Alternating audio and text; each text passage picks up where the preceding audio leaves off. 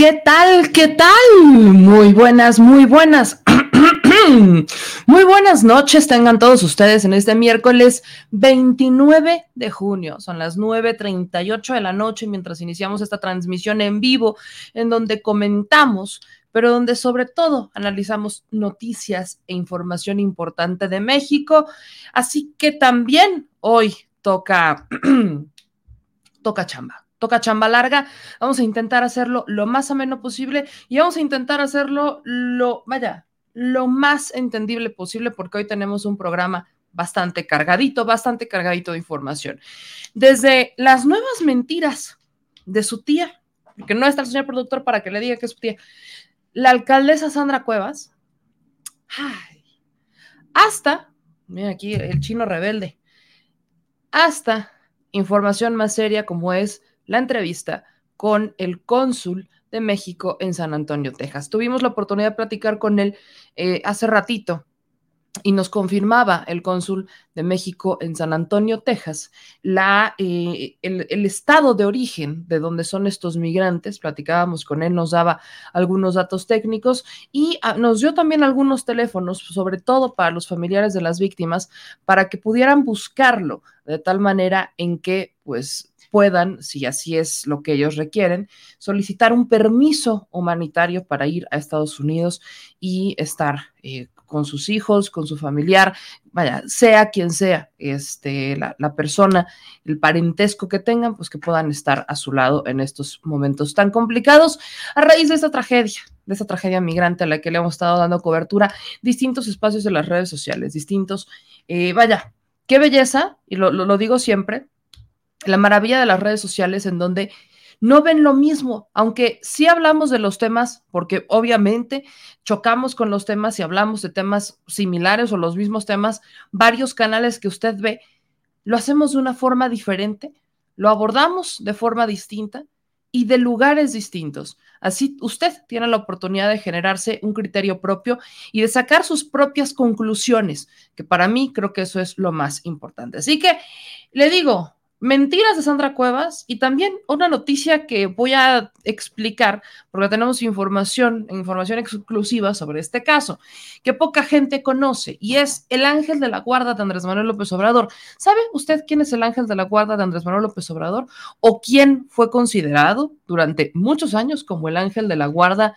de Andrés Manuel López Obrador? Bueno, pues hoy revivió mediáticamente, porque lo vuelven a mencionar después de mucho tiempo de no mencionarlo, pero curiosamente los medios o no hacen bien su chamba o solamente quieren meter cizaña. Así que aquí ya saben que le vamos a desmentir toda esta información. Así que yo le pido que me ayude a compartir la transmisión, que me ayude de verdad, porque hoy tenemos muchas, ¿verdad? Muchas, muchas cosas que decir. Y una de ellas, una de ellas que quiero quiero iniciar con esta noticia en esta transmisión en vivo, que será nuestra primera noticia el día de hoy. Es el caso de Tamaulipas. El día de hoy asesinan al periodista Antonio de la Cruz en la puerta de su casa, le dábamos cobertura en la mañanera, en el programa Detrás de la Mañanera. Eh, un diputado, veíamos también un video en la mañana, un diputado local de Movimiento Ciudadano, Gustavo Cárdenas Gutiérrez, responsabilizó directamente al gobierno de Tamaulipas, al gobierno de cabeza de vaca, directamente. Dijo, esta, o sea, este es un, fue una prácticamente un asesinato, fue, una, fue un asesinato de Estado. Entonces, desde la mañana, desde la mañana usted me decía, meme, dile a Marta Olivia que se cuide.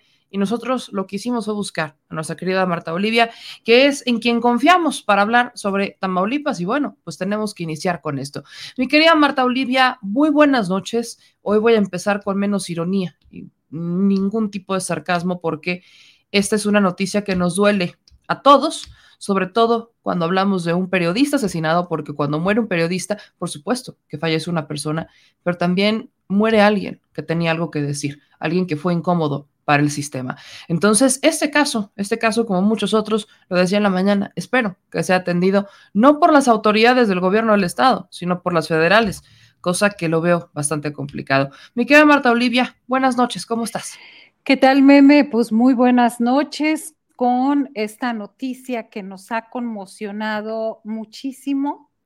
Y, digo conmocionado porque generalmente cuando se trata de algún asesinato de algún compañero, dices, ah, es que él se metía con estos temas escabrosos, policíacos, o, solamente hablaba de situaciones de riesgo, o este, eh, o era, no sé, muchos motivos que podría haber.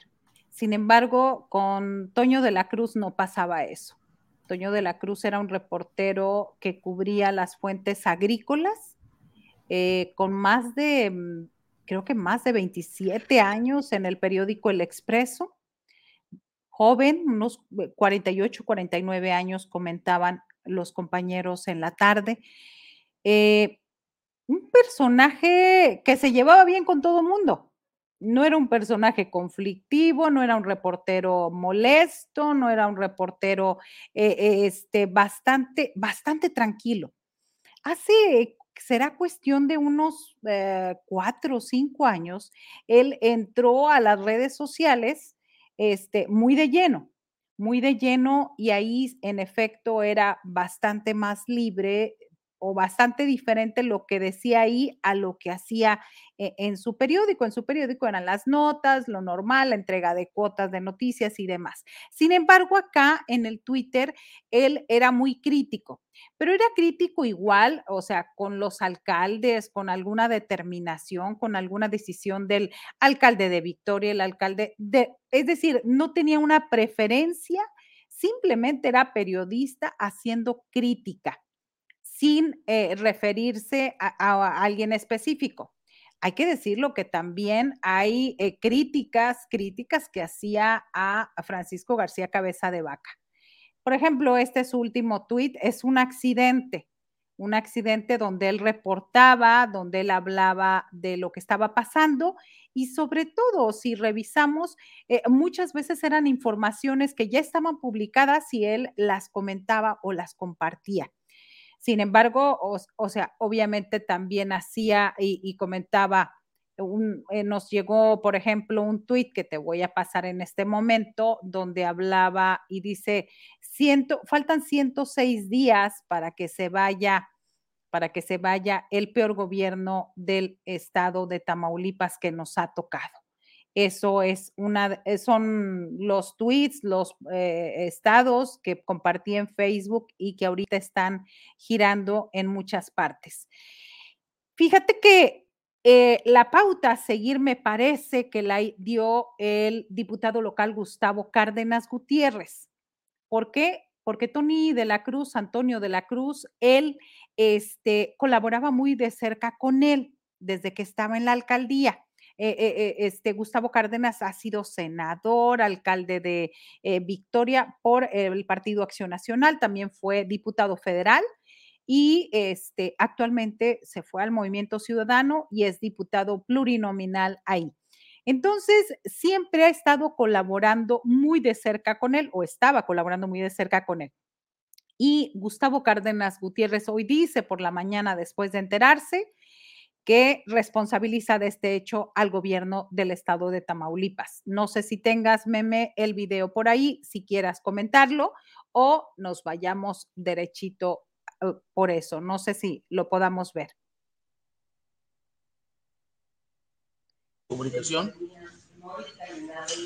Y este es un, este es un, una acción en donde los principales sospechosos son los del gobierno del estado es muy lamentable. Me duele en el alma un compañero de los medios de comunicación lo habíamos perdido de esta forma. Él tenía de, eh, amenazas de muerte, estaba... Yo que sepa, no tenía ninguna amenaza de muerte, un hombre de familia, un hombre bastante, un hombre bueno, un hombre de bien. Obviamente él denunciaba las acciones corruptas del gobierno actual y no tengo ni la menor duda de que estos señores recae una responsabilidad importante en ellos el gobierno del Estado. ¿Cómo, te enteraste, Gustavo? Me voy enterando ahorita, pero me acaban de hablar, la gente está confirmando, acabo de hablar con Pedro Alfonso García, y es muy triste y muy lamentable que estos cabrones del gobierno hayan asesinado a un hombre de bien, un hombre de familia. Comprobado, lo tengo. Imposible. Y, no puede pasar por alto. Al, fiscal le, le exigimos que aclare esta situación Esta fue una consigna. ¿A qué horas fueron los hechos? Eh, saliendo de su casa, oiga, mira. No sé en qué colonia vive. No, pues. ¿Alguna, ¿Alguna denuncia? Esto es lo que vamos a hacer ahorita. Soy de la Cruz, un agente de bien. ante- No es posible que esto que está pasando no esté pasando porque a cualquiera de nosotros nos puede pasar. ante el Pleno, ante el Congreso, pero tú vas a presentar, bueno, Movimiento Ciudadano va a presentar alguna denuncia formal ante alguna fiscalía. Claro que estamos molestos por lo que está pasando. Y esto sí es gravísimo, porque es un atentado a cualquiera de ustedes. Es un amigo. es un amigo Gente, de amigos de ustedes, Toño de la Cruz, ustedes lo conocen. Una gente de bien, gente de familia. Y esto no, no puede ser así. Vamos a ver, a, a hacer todo lo que tengamos que hacerlo y lo vamos a hacer. Poca madre, cabrón.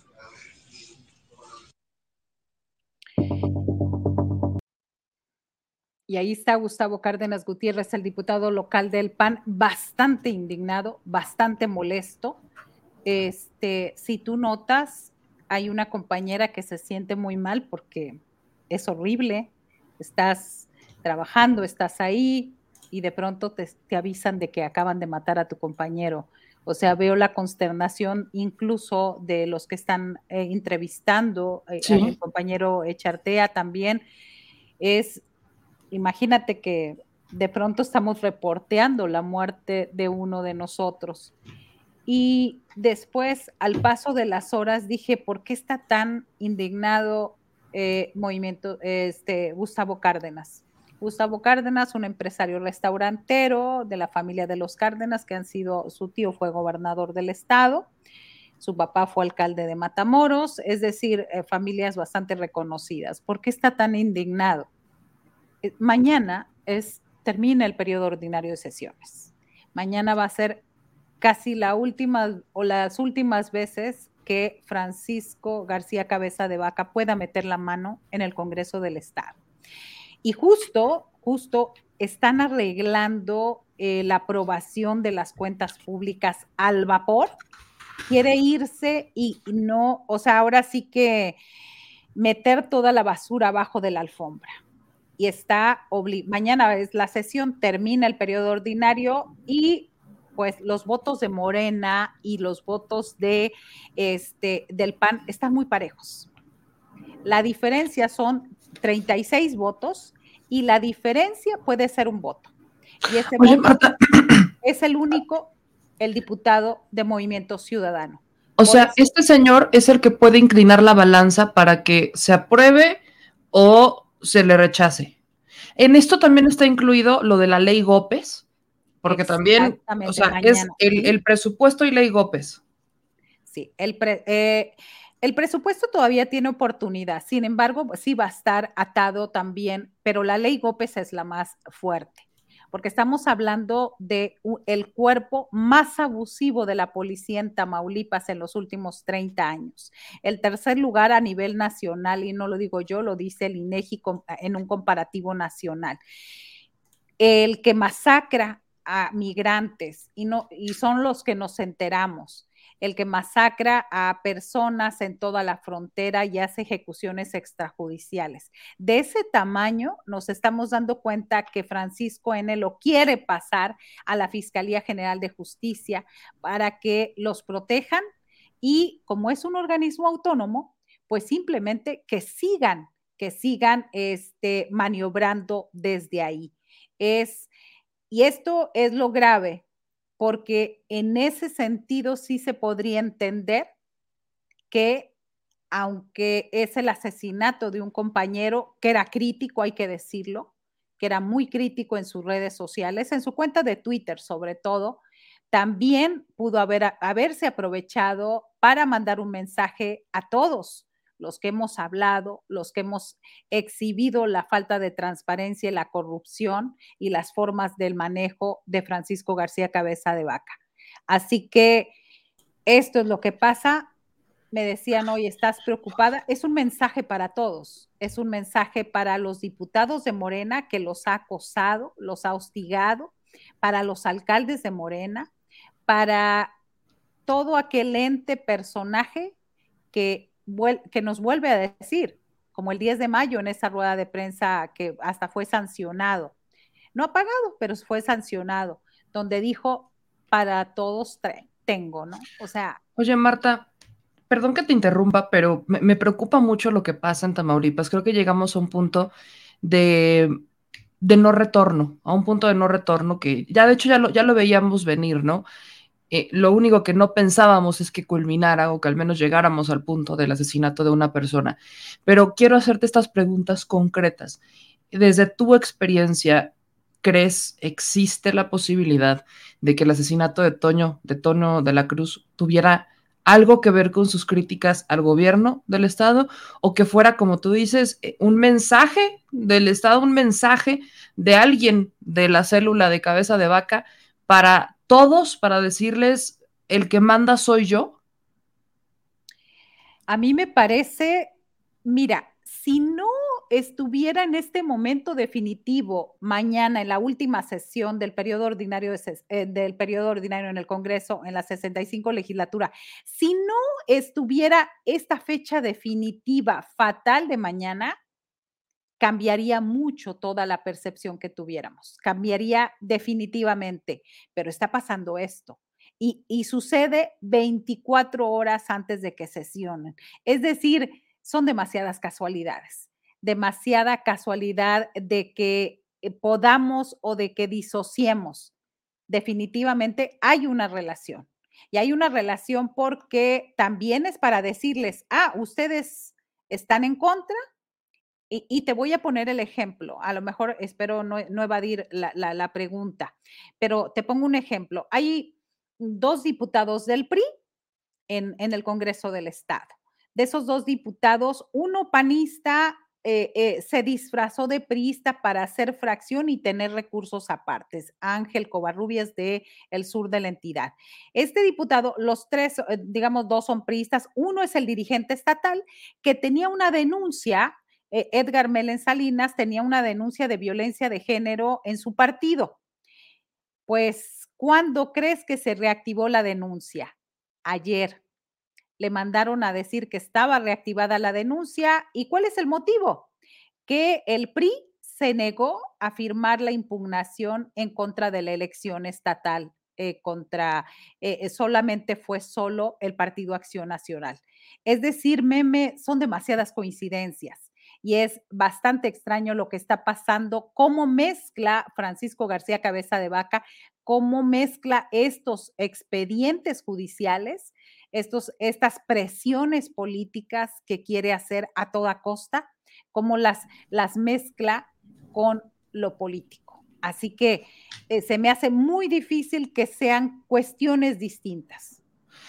Ahora, yo por eso, eh, por eso te lo preguntaba y también eh, para darle respuesta a Yolanda, Yolanda Franco, que nos manda un mensaje en Facebook para aclararlo, algo que mencionaba al inicio, que de hecho dije en la mañana, cuando digo, espero que el gobierno federal le entre al tema. Eh, corrígeme si me equivoco, Marta Olivia.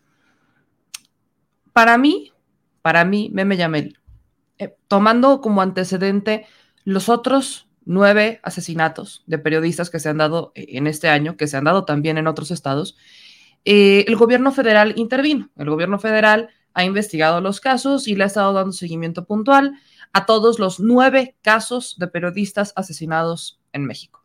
Este sería el décimo.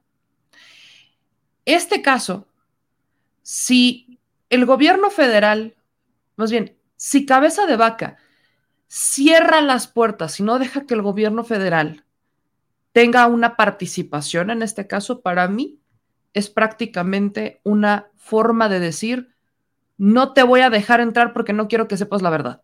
Dado a que estamos hablando de un gobierno panista, un gobierno encabezado por cabeza de vaca, un personaje muy cuestionado y donde el principal que se responsabiliza es a su administración, e-, es a su célula de gobierno. Entonces, el hecho de que cabeza de vaca esté o que la Fiscalía de Tamaulipas esté a cargo de la investigación y que Cabeza de Vaca esté supervisando todo, para mí sería intentar desaparecer la evidencia si es que efectivamente está vinculado hacia él. No sé tú qué opinas, pero por eso lo mencionaba. Evidentemente no es una responsabilidad del gobierno federal y si así lo entendieron, no, no es una responsabilidad del gobierno federal, pero yo sí creo que el gobierno federal tiene mayor posibilidad de intervenir para esclarecer los hechos, dar con los verdaderos, con los responsables materiales y posteriormente con los intelectuales. Pero cabeza de vaca podría ser un obstáculo porque es el gobernador que siempre que hay algo que el gobierno federal puede coadyuvar con él, le pone un freno y dice yo soy el que manda. No sé tú qué opinas al respecto de esto. Fíjate que es preocupante que en estas primeras horas, yo no sé, al momento de que emitió el comunicado la Fiscalía General de la República, eh, en qué momento, si ya llegaron los agentes, si ya se hizo esta, ¿por qué? Pues porque las primeras pruebas, que son las más importantes, son las que ya tiene la Fiscalía del Estado. Eso es muy preocupante por el informe que nos vayan a dar. Entonces, no sé qué tan rápido, a mí me parece que fue muy inmediato la declaración que hicieron en ese comunicado oficial. De entrada, hay que decirlo, me dio certeza, me dio tranquilidad de que alguien va a estar vigilando las investigaciones, que algo que no pasó con los dos asesinatos pasados. ¿Qué me preocupa también? Pues que Francisco García se le olvidó que había habido dos asesinatos en su administración incluso en esta mini declaración de tres minutos, eh, casi cuatro, a la que no fuimos invitados tampoco, este, eh, eh, casi a la mitad dice, es la primera vez que tenemos un hecho de esta magnitud. Y los compañeros le dicen, ya van tres. Él no se acordaba de los asesinatos de Carlos Domínguez en febrero del 2018 y en mayo del 2018 de Héctor González Antonio en Ciudad Victoria.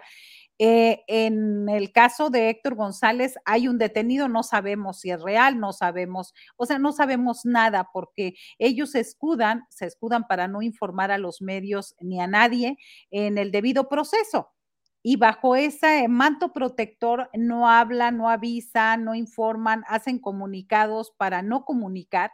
Entonces, no sabemos en realidad cómo haya estado. En el caso de Carlos Domínguez, en febrero de 2018, Irving Barrios Mojica armó todo un show para implicar a cinco reporteros que estaban, que habían estado en el café antes que él, los metió a la cárcel casi dos años y a pesar de que ya fueron absueltos, acaba de pues impugnar esta decisión la Fiscalía General de Justicia.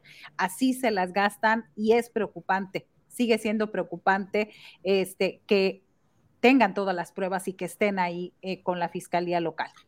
Marta, si me permites, vamos a escuchar este video que, me mandaste de cabeza de vaca, porque sí, vaya, es, es, indignante, al menos a mí sí me se me hace indignante que no se acordara el señor que habían asesinado a otros dos periodistas en su estado, y es como, eso refleja efectivamente, la, vaya, en dónde está la cabeza del señor. Vamos a, vamos a verlo. Buenas, buenas tardes. Gobernador. De su conocimiento, si me permite, por favor. Condenamos eh, los hechos cobardes que suscitaron el día de hoy, donde de una manera cobarde eh, fue asesinado el periodista Antonio de la Cruz. Eh, nuestras condolencias a la familia, a los amigos, a los colaboradores, como también a, todos y cada uno de ustedes por ser, parte de este gremio. En estos momentos eh, también se encuentra en una situación muy delicada, muy crítica, eh, su hija. Eh, está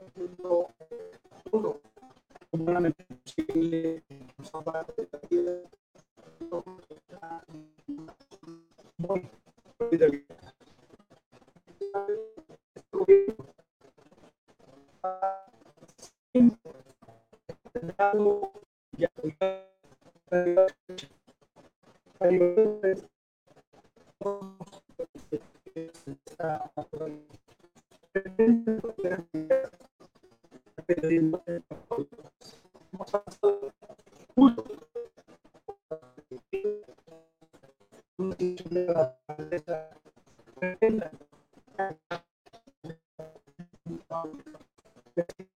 delicada no va a quedar impune. He hablado con el fiscal general de justicia del Estado, con el doctor Irving Barrios, donde está dando seguimiento a los protocolos correspondientes eh, y donde eh, me comenta que ya tiene algunas líneas de investigación que en las próximas horas se estarán dando a conocer. Lo que les puedo yo anticipar es que no vamos a cesar hasta encontrar a los responsables y vamos a aplicarle todo el peso de la ley. Ustedes mejor que nadie saben que mi gobierno jamás ha titubeado para ir en contra de los criminales. Aquí no habrá tregua contra los violentos, especialmente contra esos que privaron de la vida. Vamos a ir contra ellos, los vamos a, ir a encontrar y los vamos a meter a la cárcel. Es importante señalar que durante toda mi administración no se había suscitado un hecho de esta naturaleza. Por eso que he pedido a todas las áreas de seguridad del gobierno del Estado que actúen en consecuencia para capturar a estos criminales. Gobernador, exigirá a las autoridades correspondientes resultados prontas. En este caso, la Fiscalía exigirá el esclarecimiento. La Fiscalía, les acabo de comentar que he tenido ya la plática, hablé con el fiscal federal de justicia, implementó los protocolos eh, y está haciendo todas las investigaciones eh, correspondientes. Eh, vamos, vamos a actuar en consecuencia. Una vez más, condolencias a, todos ustedes como parte del gremio. vamos, vamos a actuar.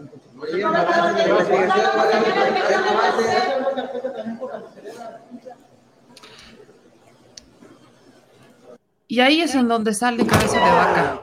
En pleno escenario. Vaya, me, me, sorprende mucho. Bueno, no, sinceramente no, no, me sorprende mucho de cabeza de vaca, pero la, prensa le dice, o sea, se alcanza a escuchar en el fondo cómo le gritan, era, ya iban dos. O sea, esa es una parte, pero me sorprende por el otro lado que la reportera que está enfrente, la que está preguntándole, no le haya preguntado, no le haya dicho de frente, gobernador van dos. ¿Cómo? O sea, para mí, ese, para mí eso es indignante. Para mí es indignante que diga el señor, es que este es un hecho que no había ocurrido en este estado. Perdón, este sería el tercero. Este es el, sería el tercero durante su administración. Y que no se acuerde y que la prensa se divida entre los que se acuerdan y se lo gritan y entre la que está enfrente y no se lo pregunta. Creo que, es, creo que es indignante, sobre todo cuando vemos a panistas que dicen, es que nosotros protegemos a los periodistas. Bueno, disculpe, ¿de dónde? Disculpe, ¿cuándo? Perdón, pero sí quería, sí quería, sí quería decirlo. Sí, y, y, hay otro nivel, él habla de que siempre se ha respetado la libertad de expresión y yo quiero decirle, don Francisco N, no mienta de nuevo no mienta porque a los medios incómodos o a los medios eh, eh, que hemos cuestionado no existimos ni nos invitan absolutamente a ninguna rueda de prensa. Ellas tuvieron la oportunidad, la dejaron ir es cierto, hubo una rueda de prensa a las 7:15 en la Fiscalía General de Justicia y solamente a seleccionaditos. A mí me sorprendió llegar, obviamente me anoté, me anoté en la lista, obviamente me vio eh, el personal de la Fiscalía y me dijo, no, ya se va, no. Y al fiscal Irving Barrios este, le, dio el síndrome Fidel Velázquez. Recordemos que Fidel Velázquez era un líder, el, este, pues el veterano líder de la CTM, y cuando él quería mandar línea, hablaba así de bajito para que nadie la entendiera. Así. Sí, por eso me mandaste el video, lo vi y no se escucha, entonces no, tiene mucho caso que lo pongamos. En la no se escucha lo que dice. En la última parte, eh, en, ahora sí que los últimos cuatro minutos se escuchan mis preguntas porque le estoy diciendo, número uno, eh, que se presume que un grupo de jóvenes y adolescentes comandados por los GOPES mandan a delinquir, los mandan a delinquir y a matar a gente ahí, aquí en Ciudad Victoria. Esa le pregunto por los tres asesinatos, pues si no se acordaba su jefe, si él que nos diga cuál es el estado de los, eh, de los dos anteriores asesinatos a periodistas. Y también le pregunto que, eh, por qué consideran que la fiscalía protege protege a Francisco García Cabeza de Vaca y va contra sus adversarios políticos. La última pregunta que le hice y que obviamente dijo que no tenía conocimiento, es qué hacía Javier Cuello Trejo en la Fiscalía General de Justicia la semana pasada, el viernes, donde estuvo más de cinco horas encerrado ahí con Roberto Gil Suárez. Y al menos, aunque no la alcances a escucharme, me te recomiendo que lo veas porque creo que esa parte sí le sorprendió. Ahí está, estuvo, llegó en un vuelo privado, se fue en un vuelo privado y no sabemos a qué vino. Ahora pudiera entender que vino a trabajar y vino a asesorarlo para que los golpes, para que los golpes sigan en la fiscalía y tal vez esta, esta determinación de la, eh, pues de la, eh, que se va a discutir mañana en el Congreso del Estado. Quiero hacer un paréntesis gigante por lo que, porque lo que nos estás diciendo me queda Marta Oliva y le pido al doctor Frisby que me dé dos minutitos nada más. E, es, híjole, es brutal. ¿Por qué? Toda esta semana, toda esta semana le hemos dado seguimiento al caso desde que platicamos con el doctor Santiago Nieto, eh, que mencionaba como el grupo Cabeza de Vaca es el que está obstaculizando, eh, sería el que estaría obstaculizando el caso Lozoya. Digo, brincamos de caso en caso, pero vean cómo todo empieza a tener cierto sentido. Eh, tiene, diría yo, bastante sentido, porque son, como decíamos en un inicio, no hay coincidencias aquí. Yo no yo no creo en las coincidencias. Veíamos, platicando con el doctor Santiago Nieto, nos decía que el caso de los Soya, el tema de los sobornos que se habrían dado para aprobar la reforma energética en 2013, en el cual, por cierto, Cabeza de Vaca está involucrado porque él habría sido senador o fue senador en ese momento y a él lo habrían sobornado, eh, ah, está detenido este, la Valle Mauri. Y según el doctor Santiago Nieto, la Valle Mauri no ha querido hablar, o sea, no ha querido decir lo que sabe, porque si habla, entonces todos van a caer. O sea, que, ese es el tema, que si la Valle Mauri habla, todos van a caer. Y que no lo ha hecho porque es el grupo Cabeza de Vaca el que se lo ha impedido, encabezado Cabeza de Vaca, Gil Swart y eh, todos estos pequeños personajes que, por cierto, son calderonistas. O sea, es Cabeza de Vaca, pero tiene una línea muy estrecha con este Felipe Calderón. Entonces, cuando vemos y cuando me dice Marta Olivia que Coello Trejo estuvo allá. Ahí me brinca y digo, ah, caray, espérame tantito, porque Coello Trejo, fue, ayer platicábamos del señor, fue el abogado de Lozoya, el famoso fiscal de hierro, que también fue representante del el fiscal Hertz Manero y que más bien sigue siendo representante de Hertz Manero en la este, en el caso que él lleva en contra de la familia Cuevas por la muerte de su hermano Federico. Entonces, cuando, cuando yo veo, cuando me dice Marta Olivia, que ahí estaba presente un personaje que había defendido a Lozoya, me brinca mucho porque, ah, caray, eh, eh, una persona que, que, ahora se está peleando con Hertz, que ya también se va a pelear con Lozoya, pero que conoce perfectamente bien el caso, perfectamente bien el caso, de este que vincula y también le pega a eh, Cabeza de Vaca y que conoce ese caso de los sobornos de los Oya, ahora está de este lado. Creo que sí quería hacer este paréntesis para darle un poco de contexto a la gente, porque aparte este señor, ah, vale la pena recordarles que dice que él fue eh, alguien que enfrentó al crimen de forma contundente y en todos los cargos que tuvo, desde fiscal, subprocurador y demás, nunca logró nada no logró nada más que enriquecerse y generar más corrupción. Por eso es que quizás esta es la única vez que yo coincido con el fiscal Hertz Manero cuando dice que es un bandido.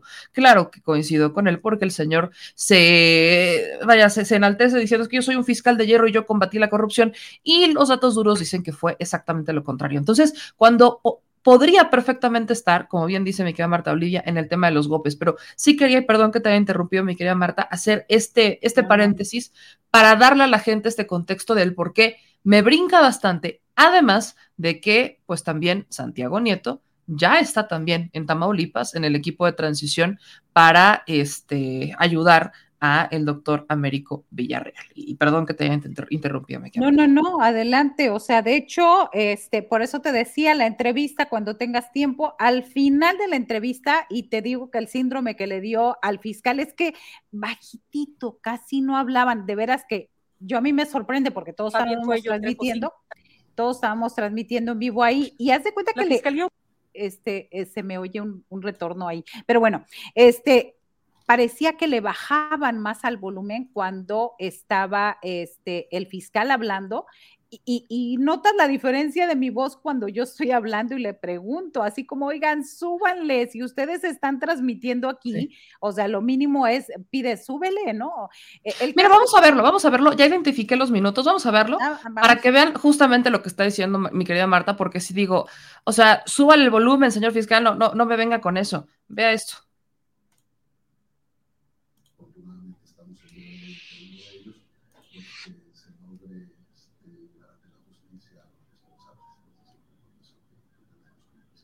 ¿La Fiscalía opera políticamente a favor, en contra de los adversarios del gobernador? No, la Fiscalía es un órgano autónomo, técnico, desde luego está basada en la ley. Hay que recordar nada más que la Fiscalía tiene este, un principio de propia autonomía y usar esta Entonces, ¿qué hacía el ex procurador del Asiedo, Javier Cuello Trejo, cinco horas el sábado pasado aquí?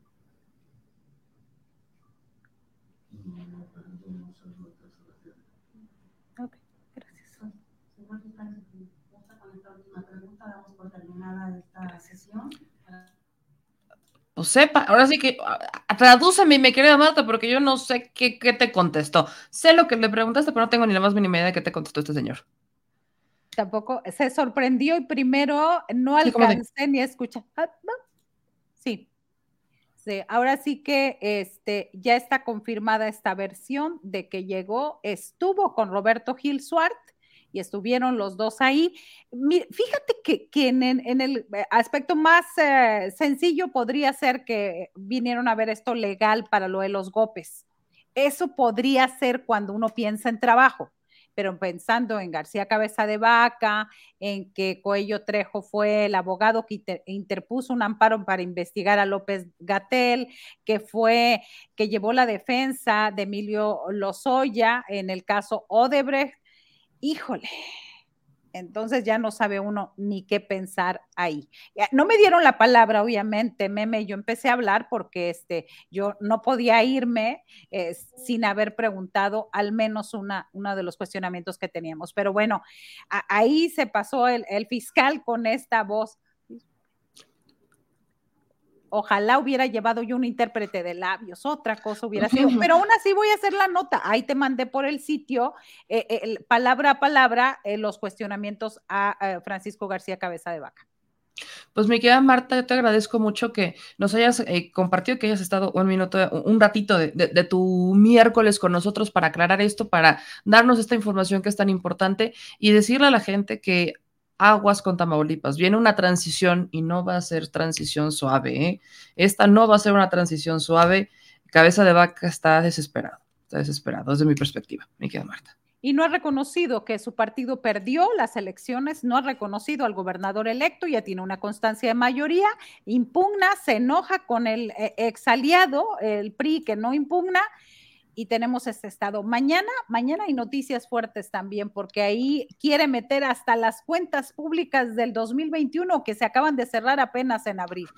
Así, así está el grado de, desquiz, de desquiciamiento, meme. Así que vamos a tener una transición pesada bastante pesada. ¿En dónde pueden seguirte, sobre todo mañana, que va a ser un día complejo por esto que nos comentas y que esperaría yo que el diputado de Movimiento Ciudadano sea congruente con lo que hoy dijo, pero bueno, vamos a ver qué es lo que pasa. Así que, ¿en dónde pueden seguirte, mi querida Marta? Porque ustedes están informando y yo reconozco eh, la labor que están haciendo tan valiente, porque yo sé, y después de lo que ocurrió hoy, no es fácil. Gracias, Meme. Nos pueden seguir, eh, yo nomás puedo transmitir en un solo, en una sola vía, pero por Facebook. Vamos a estar desde el Congreso del Estado desde muy temprano, desde las 10 de la mañana y parece que nos va a amanecer ahí. Eh, nos vamos a retirar un poco a las 6 de la tarde. Les pedimos que nos acompañen a esta protesta que vamos a hacer eh, los compañeros de los medios de comunicación en Ciudad Victoria, Tamaulipas. Y regresamos al Congreso. Nos siguen en la página de Facebook en un 2x3 Tamaulipas. También reproducimos algunos materiales cuando nos alcanza el tiempo en el canal de YouTube y en Twitter. En Twitter estoy como MaroliMX, arroba en un 2x3 también. Gracias, Meme. Gracias por tu tiempo y gracias por estar siempre. No, hombre, gracias a ti me queda Marte y este espacio, como siempre te lo digo, también es tuyo. Te mando un abrazo muy fuerte y cuídate mucho, por favor. Gracias, muy buenas noches. Buenas noches. Tamaulipas, me duele Tamaulipas. Ay, mi Tamaulipas. Ay, mi Tamaulipas, mi Tamaulipas. Pero bueno, eh, gente, gente, esté muy pendiente de esto, por favor.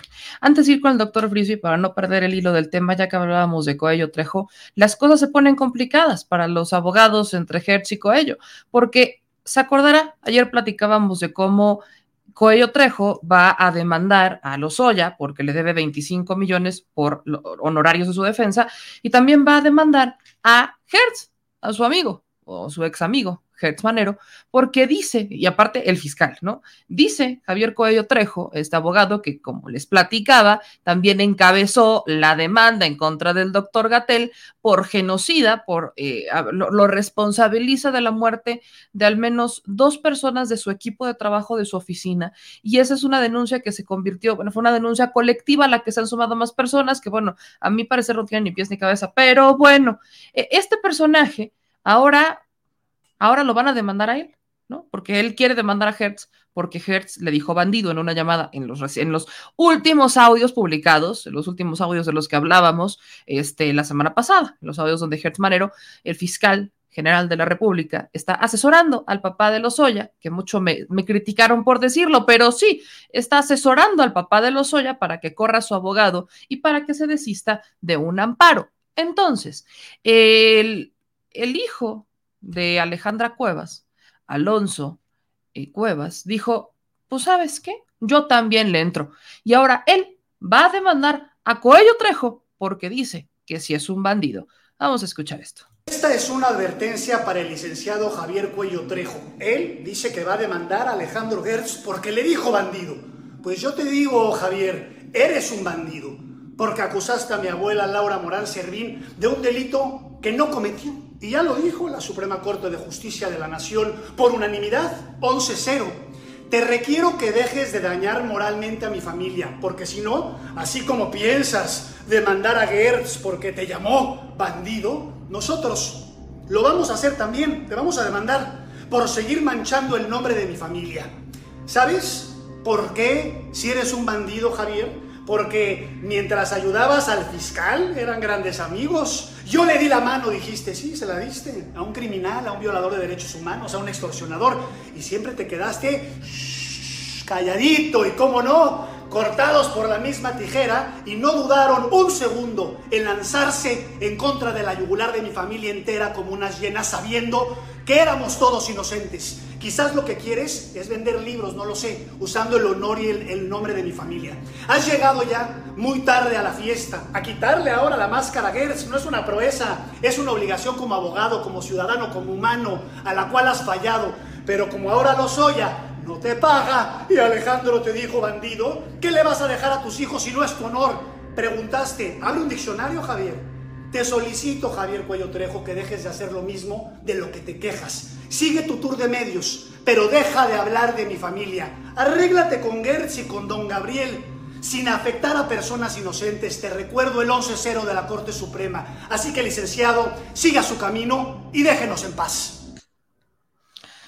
Pues ahí está, usted acaba de escuchar a Alonso, Alonso Castillo Cuevas, el hijo de Alejandra Cuevas, que fue encerrada, fue encerrada, fue encarcelada por Hertz Manero recientemente, denunciada por eh, ser responsable de la muerte de su hermano Federico por la omisión de cuidados. Ella no era la primera responsable, le recuerdo brevemente el caso eh, Hertz, eh, Hertz Cuevas, él habría, este, el fiscal Hertz Manero, desde 2015, habría utilizado a este, el fiscal de hierro, como le dicen, o como él se dice, porque escribió un libro que se titula así, eh, Javier Coello Trejo dándole un poder amplio para que Coello lo representara en una demanda en contra de quien fuera la pareja de toda la vida de su hermano Federico, una señora ya bastante grande de la tercera edad, que eh, fue la pareja sentimental de su hermano, acusándola a ella por omisión de cuidados de su hermano Federico y que por esa omisión de cuidados su hermano habría fallecido.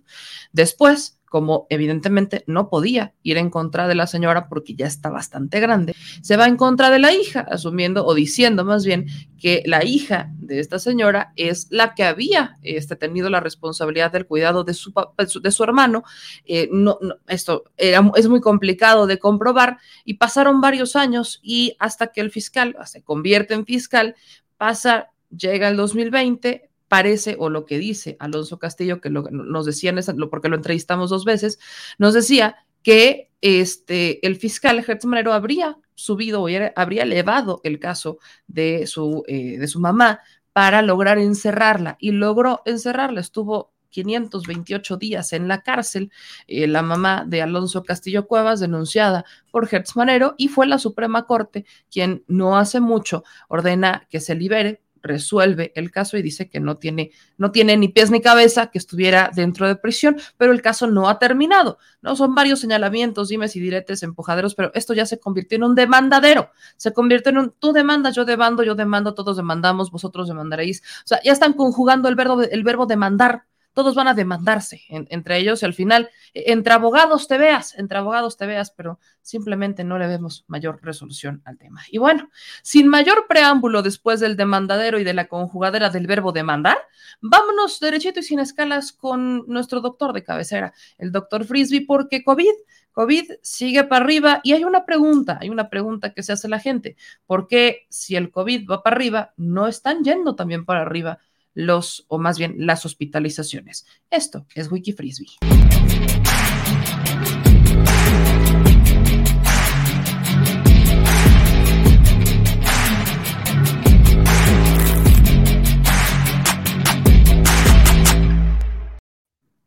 Doctor Frisby, ¿cómo está? Muy buenas noches. Bien, yo digo que para mi edad y para ser del país estoy bien. Eso es todo. Producto mexicano 100% de calidad. calidad de exportación. pues yo también, pero fíjese que no, yo sí traigo como mis defectitos, ando medio crujiente como siempre. Pero viva México. Doc, COVID, va para arriba. Eh, quinta ola, sigue subiendo. Y nos preguntaba la audiencia hace unos días, me mandaban mensajes hasta por correo electrónico y me decían, meme, ¿por qué? ¿Por qué si están incrementando los casos y otra vez vemos que eh, van para arriba y que no van para abajo, como ya veíamos en las gráficas las últimas semanas, ¿por qué no también están incrementando las hospitalizaciones? ¿Es una nueva variante? ¿A qué se debe esto? Y Doc, pues usted es el que nos puede explicar a la vacuna y a las previas infecciones que ha tenido la gente. Recuerden que la inmunidad más fuerte es la inmunidad híbrida, que es la que tienen las personas que ya se infectaron, se hayan o no se hayan enfermado, pero que se infectaron y además se vacunaron, ya tienen inmunidad híbrida, entonces ya, ya no les va a dar más que una gripa medio severa, pero nada más. Ahora, eh, preguntaban también el día de ayer que cuando el gobierno, y sé que esta va a ser una pregunta muy obvia, pero creo que esto nos da pie a hablar de cómo no se ha entendido desde mi perspectiva, no se ha entendido a profundidad que ya estamos en una nueva normalidad.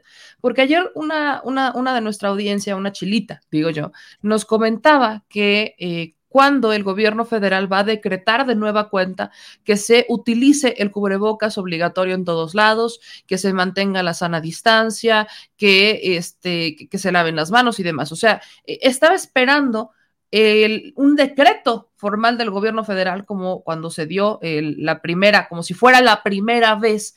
Y yo decía, bueno, es que creo que hay, uno, infodemia al respecto, porque el gobierno de México ha sido bastante claro con el asunto del cubrebocas y también con las medidas este, de, sanidad, las medidas sanitarias que se han recomendado desde el día uno, pero hay mucha gente, Doc, que sigue creyendo que va a regresar a como la vida era antes. ¿Esto, esto es posible, doctor? Es, eh, es, bastante poco probable, pero lo único que pasó es que se integró una enfermedad viral y muchas personas estuvieron atentas a ello, pero así se han integrado otras enfermedades virales y se han quedado. La influenza H1N1 es el ejemplo más cercano que tenemos en el 2009, 2010 y ya se quedó, igual va a ser para COVID. Afortunadamente para COVID, pues bueno, tenemos la vacuna. Y entonces, bueno, pues la gente que va a sufrir es la gente que no esté vacunada, ¿no? Entonces, eso es en lo que tendríamos que estar prestando atención. Y respecto a lo del uso del cubrebocas obligatorio, yo no creo que los gobiernos deban hacer ese tipo de cosas obligatorias. Yo lo que creo es que deben de llenar los espacios informativos con información clara, información bien sustentada y acercarle la información a la población y que la población tome las decisiones que quiera tomar. Si finalmente a la población le dicen, si tú no te vacunas, eres población de riesgo, si tú no utilizas cobreboca en espacios cerrados, tú te pones en riesgo y pones en riesgo a las otras personas y la gente no lo entiende, bueno, pues eso ya es responsabilidad individual. O sea, siempre nos estamos quejando que el gobierno nos quiere obligar a hacer una cosa o quiere que hagamos esto. No, no, saben que tienen libertad, pero esta es la información y utilicen la información de la manera en la que les parezca mejor, ¿no? Pues vamos a darle con las preguntas porque si no se nos acumula la chambita. Dice aquí Lupita Zárate, ¿cada cuándo nos vamos a tener que vacunar contra el COVID? Calculamos que va a haber necesidad de calcular, de que vacunarse contra el COVID entre cada cuatro o cinco años. No va a ser cada año con la influenza, es más bien cada cuatro o cinco años. Y esto va a estar en relación a que se van a generar variantes que ya van a eludir o escapar de manera muy eficiente de las vacunaciones anteriores. Nos pregunta Sandra Rocharte, en México a los muchachos de 12 a 17 solo les han puesto dos dosis, la última fue en enero. ¿Cuál es su opinión, doctor? Eh, no es necesario, si, están sanos las personas de 12 a 17 años, no, no es tan necesario que les pongan un refuerzo.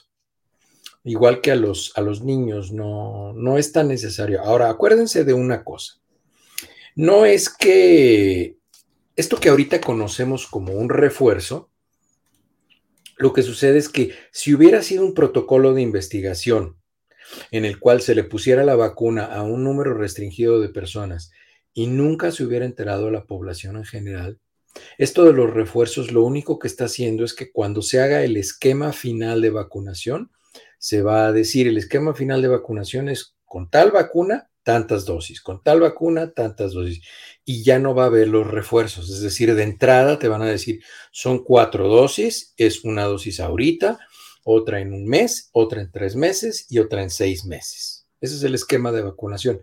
Probablemente así lo van a decir, pero es que ahorita estamos en uso de emergencia y seguimos aprendiendo cuál es la cantidad de refuerzos que se tienen que dar y además, como se los he dicho y ya se los dije aquí, lo más probable es que al final vaya a ser una vacuna heteróloga. ¿Eso qué quiere decir?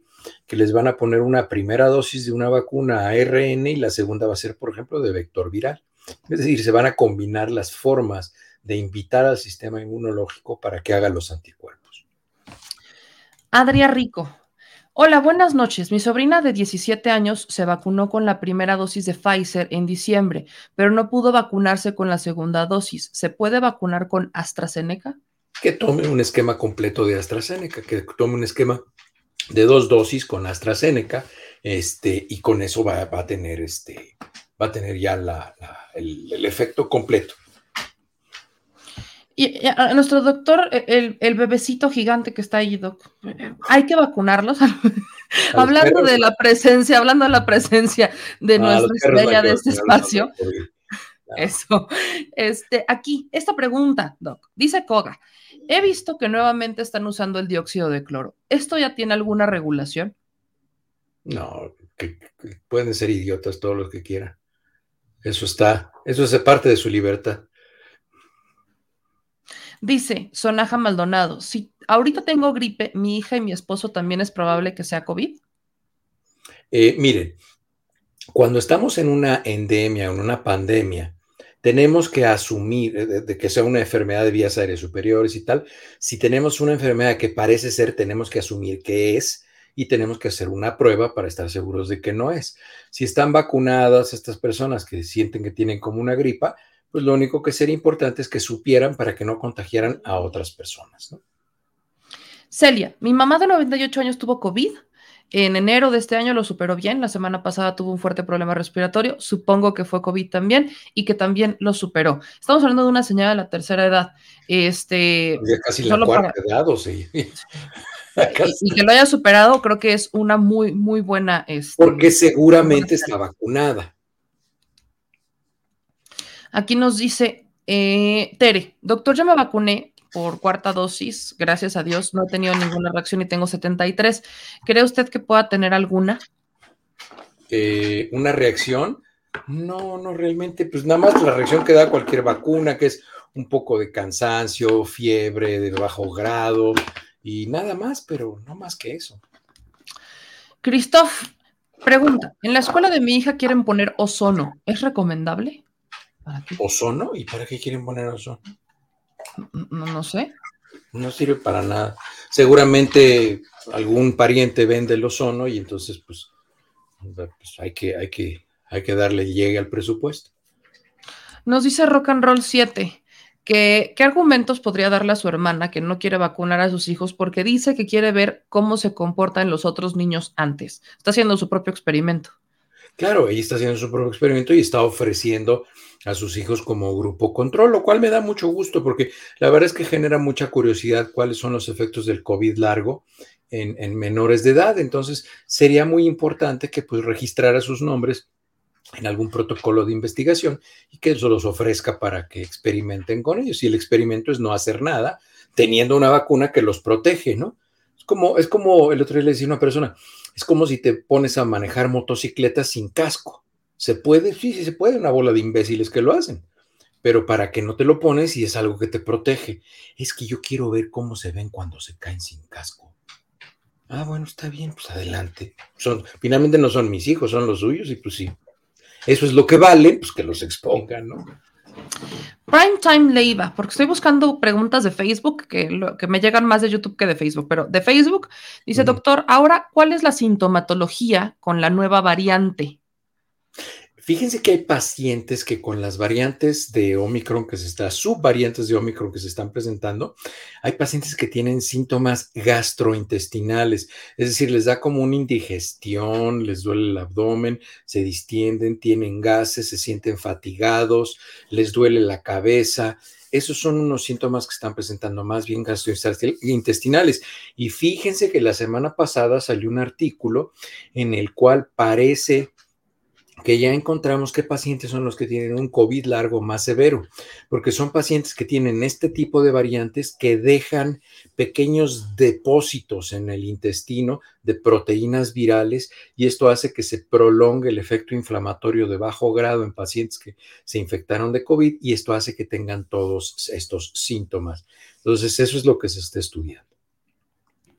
Cristina Barajas dice, Meme, por favor pregúntale al doctor por qué algunos de mis amigos después de la tercera aplicación tuvieron derrame cerebral y problemas cardíacos cuando antes estaban bien. Porque seguramente lo que tuvieron fue otra enfermedad que coincidió con la vacuna, pero no tiene, no tiene nada que ver y se hicieron estudios de esto y no tiene nada que ver. Lo que sí tiene que ver es COVID. COVID sí incrementa la agregación paquetaria y esto causa trombos y coágulos y puede causar pues este, problemas en la coagulación. Lorena Medina pregunta, ¿cuánto tiempito después de poner la segunda dosis en los adolescentes y en los niños de 5 años? ¿Cuánto tiempo debe de pasar? Para poner la segunda dosis. Para la segunda dosis. Mira, en general eso depende de la vacuna, pero la vacuna que tienen en México para esa edad creo que es Pfizer y son 21 días, de 21 a 28. Aquí nos dice nos pregunta Miguel. Hola, ¿para cuándo estará lista la vacuna patria? ¿O cómo va hasta el momento la vacuna patria? Acuérdense que la vacuna patria está programada para tener conclusiones parciales de fase 3 como en febrero o marzo del próximo año. Nos dice Ceci en Valderas, ¿sí se recomienda ya vacunar a los niños de 10 años? ¿Un niño medicado o algún antecedente neuronal, sí es bueno vacunarlo? Claro, no tiene nada que ver qué medicamento está tomado, si tiene algún problema. Este, sí, y aquí, aquí ya estamos vacunando a los niños desde los dos años. Ok, aquí nos preguntan también, este, ¿qué, es eso de ozono? La neta es que no, no sé si la... Ozono son tres, es o, 3 O sea, se le llama así al ozono cuando están tres este, átomos de oxígeno juntos. Pero solo me gustaría que a ver si la, la, persona que nos dijo que querían poner ozono en la escuela de su hijo nos explicara para qué. Es que hay ¿Cuál fue el argumento? es que hay unas cosas que venden, hay unas cosas que venden que dicen que producen ozono, y entonces el ozono, como es eh, muy afín a unirse a otras partículas o lo que sea. Entonces se supone que se une a cuestiones que están suspendidas en el aire y se precipitan y las neutraliza. Esa es la teoría que. Pero con que se pongan un cubreboca, con eso resuelven la situación. Seamos más sencillos, ok. Sí, sí. Eh, Víctor Martínez Lara, a mí me dio mucha tos y me regresaron de mi trabajo, casi no me enfermo. ¿Será COVID? Es muy probable. Ok. Hay que Y. acá nos Tres dicen, átomos de oxígeno, no moléculas. Ya Guille Gutiérrez ahí, de veras que la gente oye lo que quieres también. Bueno, no sé si le estén entrando ahí a la marimba, pero bueno. a mí me encanta el debate que podemos generar aquí, me fascina, Doc, yo estoy fascinada. Aquí dice Christoph que lo querían esparcir, que es que para higienizar. Exactamente, porque esa es la teoría que hay de, de la esparci- el esparcimiento de ozono, que porque te digo, como son tres átomos de, de- de oxígeno que se unen, por eso es el símbolo del ozono es O3. Entonces, eh, pues es- eso se supone que es muy afín a muchas cosas que están suspendidas en el aire, se une a ellas porque es muy polar, es decir, tiene polos eléctricos muy afines y se une precipita las cosas y las neutraliza, es por eso. Wendy Mendoza, voy con las últimas preguntas, pónganse truchas. Dice, meme, ¿le puedes preguntar al doctor? Tengo como irritado el cuerpo, dolor en las piernas, dolor en los ojos y también dolor de cabeza. ¿Puede ser COVID? Claro. Sí, sí, pues. Cuídese, oiga. Y aquí nos, última pregunta, vamos a hacerlo como, a ver, Axel, esta, a ver qué pasa. ¿Cómo le hago si me automediqué desde la pandemia y todavía no me vacuno porque no puedo ya ni salir? No sé, con que sea auto, automedicarse siempre es malo. Me voy Con mejor pandemia o sin pandemia. Me vacuné con Pfizer en Semana Santa, abril pasado, primera dosis. ¿Me puedo vacunar la próxima semana, la segunda dosis? Híjole, ya pasó mucho tiempo, pero este, yo no sé cuándo fue la Semana Santa, yo no, no celebro esos, esos santos, pero este, eh, Marzo, abril. Pues si ya pasó mucho tiempo, es mejor que vayas y te pongas un esquema completo. O sea que vuelvo usted a empezar. Ángel Vite, en mi trabajo venden unos aparatos que dicen que son ozonificadores de aire en los autos. Pues es justamente lo que es nada más para hacer negocios. Siento que es más o menos, corríjame, doctor, como cuando estaban con estas, eh, estas que este tunelcitos de Sirve para lo mismo que ponerse un escapulario. Ok, usted si quiere creer en él, pues adelante. Exactamente. Allá usted, allá usted vea, allá usted. Pero bueno, dicho eso, dicho eso, aquí solo me voy con esta porque tiene que ver con niños. Niños con angioedema Ujú. pueden vacunarse. Claro, no tiene nada que ver. El angioedema es, una, es un trastorno del drenaje de los ganglios linfáticos y entonces se hinchan mucho este, algunas partes. Este, son niños que tienden a tener este, reacciones alérgicas severas en muchas ocasiones. Entonces, sí, claro, no tiene que ver, se tienen que vacunar, no tiene que ver, es una enfermedad viral.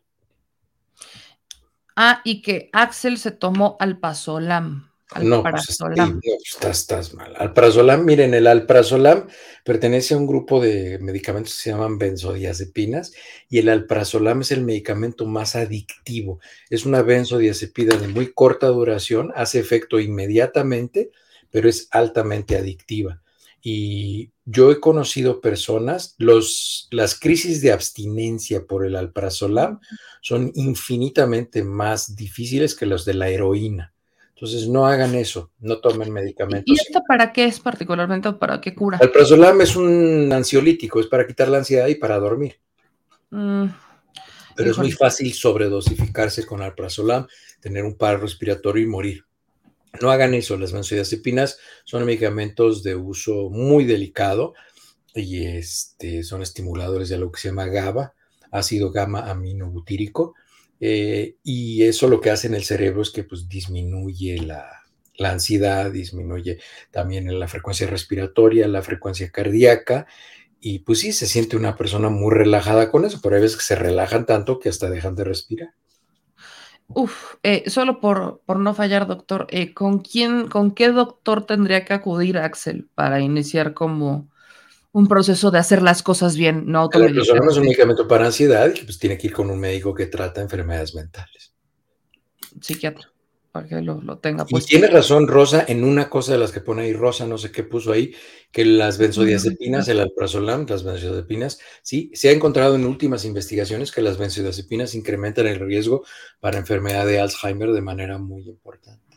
Me pone ahí por ahí, me pone alguien que los escapularios sí le sirven a los católicos. Pues sí, exactamente. Sirven también. exactamente igual que los, que los, eh, este, los emisores de ozono. Híjole, y tiene 21, y ya, y tengo 21, chale, y ya van tres años. Híjole, Axel, ve, acude con, con un psiquiatra, Un porque- psiquiatra. para que te ayude con a, desintoxicarte del medicamento, porque sí, no, va a estar muy complicado. Y, y Sí, aquí sí, estamos, y, digo. y- y muchas veces es difícil quitárselos, porque te digo, desarrollan unos síndromes de abstinencia con unas ideaciones suicidas muy, muy severas, y hay pacientes que ya tienen que tomar dosis muy bajitas, ya no para lo que se lo tomaban, sino para que no les dé síndrome de abstinencia. Aguas con eso, aguas con, no se automediquen, gente, sobre todo porque te- este tipo de medicamentos son controlados, ¿no, Doc? Tengo entendido, deberían, o son, deberían de ser controlados. Sí. Ok, pues bueno. Pues con esta nos vamos, Doc, y yo, como siempre, le, le agradezco que siempre esté por aquí para eh, ayudarnos a, dejar claras algunas cosas, no solo relacionadas con COVID, sino A ver, también. espérate, hay aquí alguien que dice que es alma R, dice doctor. Aquí. Solo hay que tener cuidado de no estigmatizarlos. Yo no es, a ver, tú eres psiquiatra, Alma. Repite lo que dije y si ves que hay algún rasgo de estigma en lo que yo dije, me lo dices. Pero yo creo que aquí la que está estigmatizando eres tú, estás estigmatizando lo que dije. Yo no dije que eran malos, que eran terribles. Yo dije que no se deben automedicar. Y si dije algo que no es cierto de todo lo que dije explicando que son altamente adictivos, porque es una benzodiazepina de corta duración, de efecto inmediato, a diferencia, por ejemplo, del clonazepam, este, que tiene menos dependencia y menos posibilidad de hacerse adictivo, eso es absolutamente cierto. Aquí nadie está estigmatizando a nadie y no tienes que venir a charolear que eres psiquiatra. Aunque no lo fueras, yo no dije nada que no sea cierto. Y yo no he estigmatizado a nadie y tú como psiquiatra sabes que la automedicación de benzodiazepinas es muy peligroso y es una de las causas más importantes de muerte en los pacientes. Pues e- es más, Alma, si nos puedes echar la mano con, con el caso de que, que aquí nos estaban presentando. Que, le ayude a, a este cuate Axel. de Axel, si nos puedes la mano, porque vaya, qué bueno que eres psiquiatra y que nos puedes ayudar con eso, porque este, vaya, le ayude. Probablemente me queda claro que hay gente que necesita esos medicamentos. O naloxona o naltrexona, algo así para ayudarle con la, con la, con la este, dependencia a benzodiazepinas. Entonces, mi querida Alma, si nos echas la mano con eso, es más, a ver si nos podemos aventar un programa contigo, estaría también bastante chido. Y bueno, dicho eso, Doc, este, le mando un abrazo muy grande. ¿En dónde pueden seguirlo? En sus redes sociales. Héctor L. Frisbee, Twitter, Facebook y YouTube. Ahí me encuentran. ¿Ya está subiendo contenido a YouTube, Doc? Ah, Todavía no, fíjate. Hasta julio. ¿va? Yo creo que este fin de semana no, porque pues me agarra el, este fin de semana aquí celebramos San 4 de julio, este, que es el Día de la Independencia. Aquí sí se celebra mucho eso. Yo creo que hasta el hasta el próximo fin de semana. Pues ahí está, Doc. Entonces, dicho eso, yo le mando un abrazo bien grande y nos vemos la próxima semana. Bueno, que estén bien.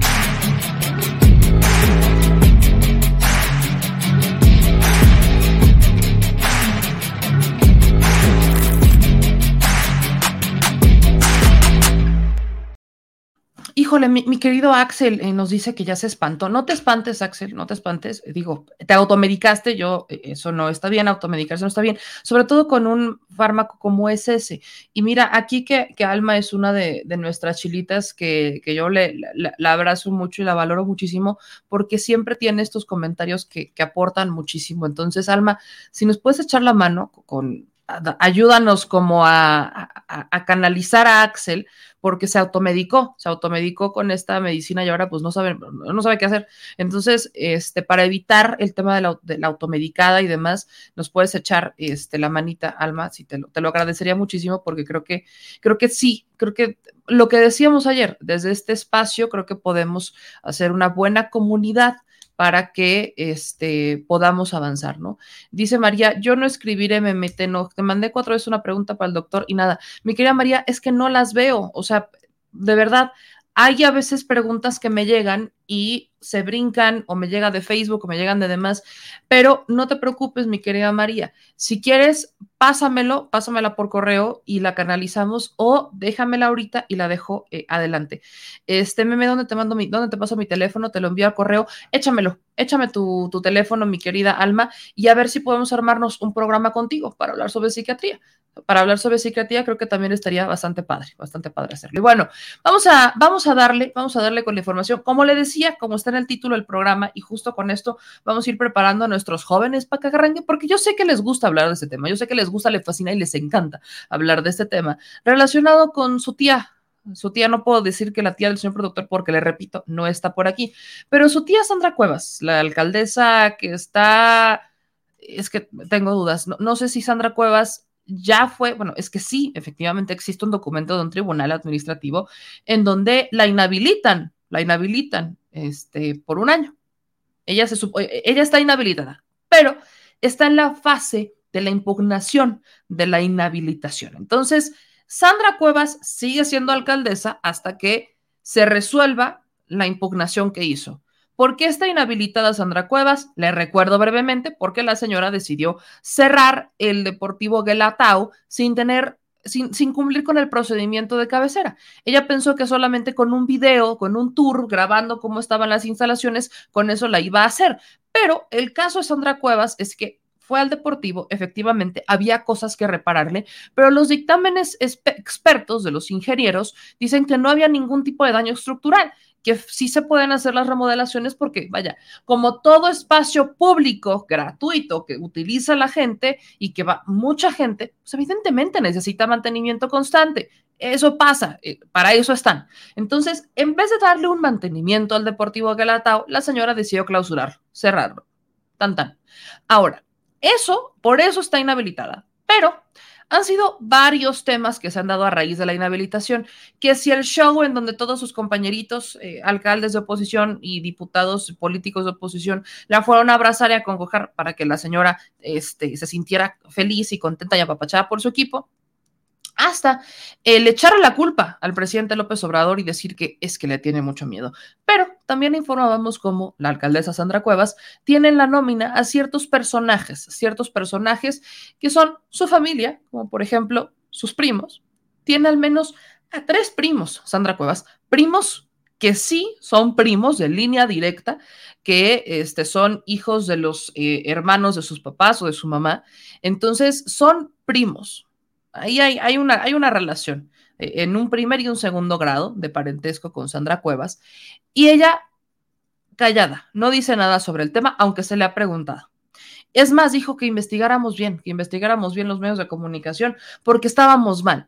Y en la nómina, vaya, en la página de transparencia de la alcaldía Cuauhtémoc sale. Pero bueno, no conforme a eso, la alcaldesa Sandra Cuevas consideró que era una brillante idea, pero miren, Brillante idea, hablar de lo que no sabe, porque en su última aparición con quien también está en su nómina, Carlos Alarraqui, pero que la señora dice que no está en su nómina, otra gran mentira de su tía Sandra Cuevas, resulta que dijo que el presidente Andrés Manuel López Obrador le gustaban tanto los pobres que por eso llegaban las caravanas migrantes.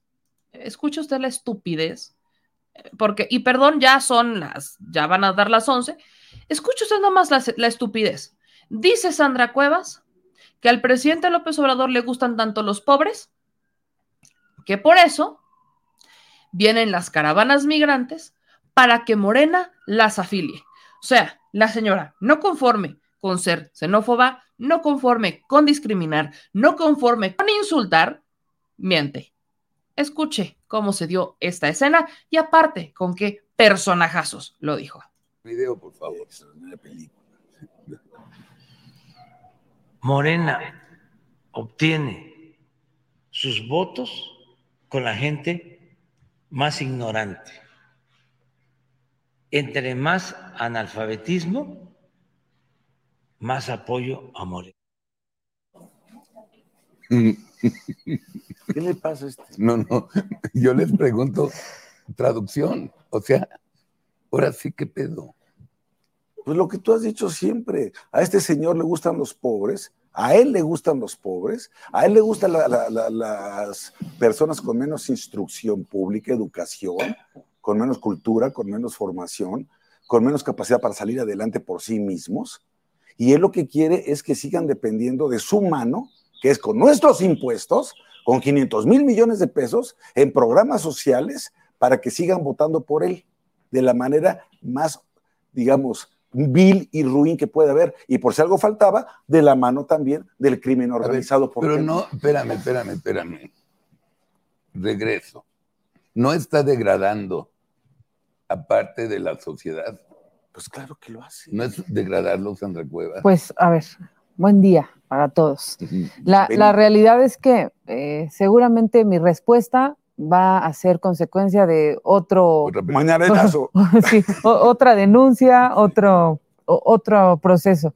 Sin embargo, tienen razón, a él le gusta un país eh, con pobreza, un país con, con gente eh, pobre, porque es a la que puede manipular, definitivamente, porque si no, no le salen los números. Claro.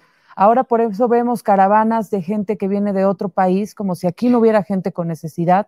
Vienen, ¿para qué? Para empezarlos a empadronar, para empezarlos a, a- a afiliar a su partido y es otro coto de poder. Entonces, no podemos permitir que Morena continúe. Debemos de trabajar todos en equipo. Los que no estamos de acuerdo en vivir en la pobreza, no es, no es que esté mal vivir en, en la pobreza, sin embargo, es importante dotar a la gente de salud, de tecnología, eh, dotarla de otros elementos que puedan convertir a México en una gran potencia. Pero él no quiere que seamos una potencia, él quiere que eh, se retroceda. Eso es lo que él desea.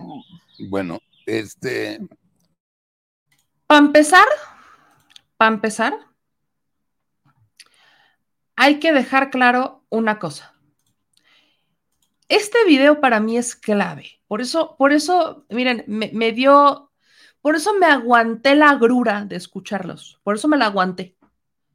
Porque esto confirma de nueva cuenta cómo es que Alarraqui es bruto, pero bruto con ganas. Y disculpe que ya me enchile, pero es que es bruto con ganas. Este señor dijo en este mismo programa que para combatir a AMLO, ¿no? Para combatir a Andrés Manuel López Obrador, había que mentir, algo así había dicho, palabras más, palabras menos, pero que había que mentir. Ok. Y entonces utilizan un video sacado de contexto, porque además lo sacan de contexto de una conferencia mañanera, porque lo que usted escuchó que dijo ahí el presidente era una cita de Francisco Martín Moreno. Estaba citando a Martín Moreno. ¿Y sabe qué es lo más triste? Que me puse, la neta es que me puse a ver, lo tuve que aguantar, esta es la segunda vez que lo aguanto. Pues me tuve que aguantar de ver su programa con Javier Lozano, que de antemano una disculpa de nueva cuenta porque es poblano. Me tuve que aguantarlo porque, y bien, aquí me, lo, me corrige, gracias por, por decírmelo, Ixlupe, dijo, mientras más mientas de Morena, mejor. Gracias, Ixlupe, porque efectivamente eso es lo que dijo Alasraqui. Y lo, oye, lo está diciendo, literal lo está diciendo. Entonces, lo está lo, lo hace más bien, lo está haciendo. Entonces, Alasraqui de verdad cree que la gente en redes sociales, usando redes sociales, no va a tener oportunidad de conocer la verdad. Pero mire, de una u otra manera, para eso está uno. Pero no solamente está uno. Fíjese lo que le voy a decir. Aquí está esta nota de justamente Animal Político. Es lo único que le reconozco a Animal Político, que efectivamente cuando tiene que desinformar algo, lo desinforma. Entonces, aquí viene, ¿no? Saca el video original que viene de la mañanera, viene en análisis, y esto, esto es lo que sí dijo el presidente, que evidentemente Alasraqui pues, no, no, no compartió, que ellos pusieron el video tergiversado, que ellos utilizaron una mentira para intentar convencer a la gente de que el presidente había dicho en una mañanera que entre más ignorantes, más apoyaban a Morena. Escuche esto. Esto es lo que sí dijo el presidente. este, a los de Morena, si pudiera, los quemaría con leña verde en el zócalo. Otra, Morena obtiene sus votos con la gente más ignorante. Entre más analfabetismo, más apoyo a Morena. El mejor escritor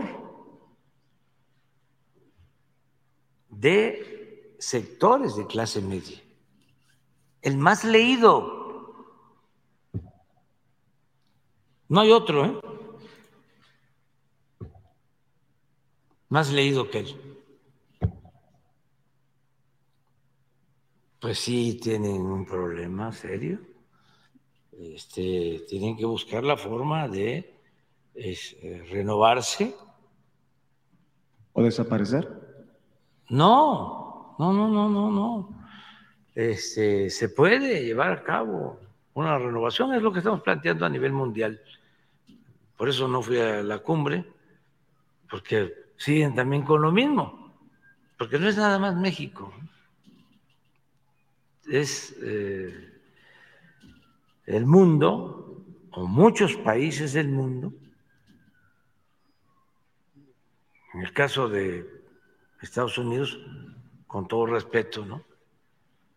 Pues es la política de hace dos siglos.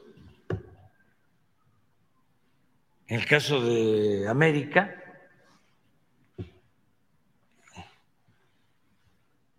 no se invita a todos a la cumbre porque se les considera eh, dictaduras. Ahí está. No, no se la dejo más porque esta fue una respuesta, y yo sé que usted lo escuchó, que el presidente López Obrador le da a mi querido Vicente Serrano en la mañanera. Fue de inicios de este mes. Fue a inicios de este mes. Ahí está, Vicentito Serrano. La respuesta del presidente dura 40 minutos. Y ellos solamente pusieron un video de un minuto o menos de un minuto. Yo sé, y yo no debería de andar viendo efectivamente estos programas, pero es que uno los tiene que ver para desmentir a la gente, porque hay gente que no quiere ver las mañaneras y que simplemente se casa en ver y escuchar a estos personajes que les mienten descaradamente y la gente se, se, queda satisfecha, se conforma con lo que les dicen y no va a buscar más allá. Así que, dicho eso, con esto le vamos a entrar a los temas que vamos a debatir en México, México ambidiestro.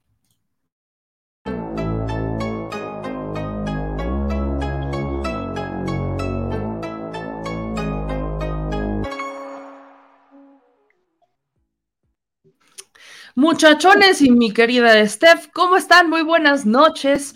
Estábamos escuchando a, a Larraqui, Javier Lozano y Sandra Cuevas decir épicas mentiras, sacar de contexto un video de la mañanera y ser estos deplorables personajes que no entienden que ya estamos en una nueva época y que eso de la Operación Berlín quedó muy atrás. Pero no son los únicos que han intentado mentirle a la gente, también en Morena ha pasado desde las entrañas, empezando por un senador que justo apoyó a una de las que estaba sentada ahí, o más bien a la única mujer, que es Sandra Cuevas. Así que vamos a darle con los temas que tenemos pendientes. Mi querido Manuel, mi querido Edwin y mi querida Steph, ¿cómo están? Muy bien, gracias. Buenas noches a todas, a todas, a todos, la audiencia, a ti, a Steph a todos, todas, todes. ¿Cómo estás, Steph? Muy bien, Meme, aquí como siempre un gusto dialogar con ustedes y debatir y bueno, con la audiencia, pues qué mejor. Muchas gracias. ¿Y tú, Manuelito, cómo andas? Pues ojeroso como siempre, pero contento, con ánimos pilas y mucha energía, mucha energía. Un saludo a mi querida Steph y Edwin. Pues quiero, quiero empezar justamente con, con el tema Sandra Cuevas a, a las Raki. Sandra Cuevas a las Raki, de ahí nos vamos con Monreal. Sandra Cuevas Alarraqui han hecho una fórmula muy interesante. Eh, escuchábamos y veíamos, eh, hay evidencia tal cual, de que Alarraqui miente, ya me corregían hace rato y me decían, mientras más mientas de Morena mejor, que es una frase, es, una, es algo que dijo el propio Alarraqui dentro de su programa, yo sigo sin saber por qué la gente le cree lo que dice de Morena cuando confesó públicamente, sin mayor reparo, en que Que entre más mientas, mejor. Entonces, el presidente hoy en la mañanera se refería a él como alguien hitleriano y esto despertó cierta polémica entre, por ejemplo, la comunidad judía que decía, espérate, ¿cómo? Espérame. O sea, que empezaban como a decir, aguanta, aguanta, que no va por ahí, se empezaban como a molestar un poco y evidentemente por parte de, de Al-Azraqui que le encanta y le fascina, pero vemos que son personajes que mienten y aquí está una prueba fehaciente. ¿Qué hay de esto? ¿Cómo le entramos, mi querida Steph? Pues bueno, mira, es que como dicen por ahí, Dios los hace y ellos se unen. Eh, Sandra Cuevas ha mentido reiteradas ocasiones, eh, se le ha cachado cuando ha dado pelotas con 500 pesos, eh, el tema del gelatao, un sinfín de cosas que ella dice que no hace o que no dice y que las hace y las dice y después pues tiene que salir a dar una, una disculpa pública, como en el caso de los policías que golpeó y que dijo que no y después tuvo que salir a decir que pues que sí, que siempre sí. Eh, este señor es exactamente lo mismo. Hay algo muy parecido, aparte de que mienten. Están acostumbrados a usar la polémica. Ellos se aplican la que pues no hay publicidad mala o buena, al fin es publicidad. Y creo que con el tema de, de Sandra, es que Sandra intenta ser eh, más conocida, cada vez más conocida, atañendo a dos cosas. Uno, pues que quiere ser una política pseudopolítica, si se le puede llamar, muy famosa, que a nivel nacional la conozcan. La conocemos por malas acciones, no por buenas. Eh, pero no solo eso, sino porque trae un trasfondo político, es pues posiblemente ser la candidata de la alianza aquí en la Ciudad de México. Y este señor pues le ayuda en esta popularidad que quiere generar, desafortunadamente mala, porque aquí en la Ciudad de México y aquí en Alcaldía Cuauhtémoc sabemos qué tipo de, de personaje es esta señora, Sandra Cuevas, y que no ha venido a hacer nada nada más que pues venirse a hacer tonta, a cerrar, a cerrar deportivos y a hacer puras tonterías. Mi querido eh, Edwin, ¿cómo le entras tú? A ver, eh, yo me voy a meter en temas un poquito escabrosos, sobre todo con lo de Aladaki. O sea, bueno, de esta gentuza no me espero más que los eh, comentarios que, que hicieron, porque es gentuza que así piensa, ¿no? Primera, una bola de mentirosos. Segunda, sacan de contexto un video en el que se está citando a Francisco Martín Moreno, que desde luego es una persona que escribe más libros de los que puede leer o de los que ha leído en toda su vida, y que la verdad es que sus libros no dan para mucho. Digo, perdón por la expresión que voy a utilizar, pero es que sus libros no dan ni para limpiarse, ¿no? O de, pasa- o de pisapapeles caros, eh, pero dan para eso y para nada más. Eh, son bastante malos, se, se tergiversa la historia de una manera increíble, y bueno, pues dan para lo que dan, que es para lo que acabo de decir. Eh, y luego a las Daki, eh, bueno, a las Daki, perdón, perdón, a, a, las Daki no se le critica por ser judío, y algo de hitleriano tendrás cuando llamas abiertamente a votar por, como siempre lo he dicho, el PAN es un partido fundado por, por filofascistas, por gente que adoraba a Hitler, que adoraba a Mussolini. Entonces, si tú llamas abiertamente a votar por un partido fundado por fascistas, pues algo de hitleriano tendrás.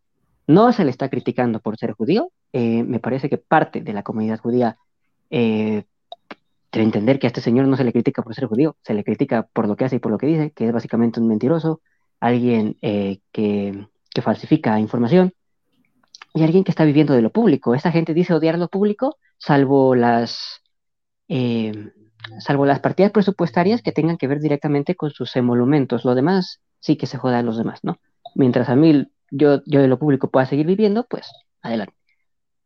Entonces por ahí empiezo. eh, bueno, de Sandra Cuevas ya no sé qué más decir. eh, me parece que aparte de, o sea, es una mala alcaldesa, es alguien que, que como dice Stephanie, eh, busca ser famosa, pero es famosa por los motivos pues incorrectos, por tener a esta persona cobrando de la alcaldía Cuauhtémoc, a sus primos cobrando de la alcaldía Cuauhtémoc, a no atender a los vecinos, a mandar a trabajadores de la alcaldía a amedrentar a los vecinos que se quieren organizar para exigir pues los servicios públicos que tendría que brindar la alcaldía. Y bueno, pues hasta ahí mi primera intervención. Manuel.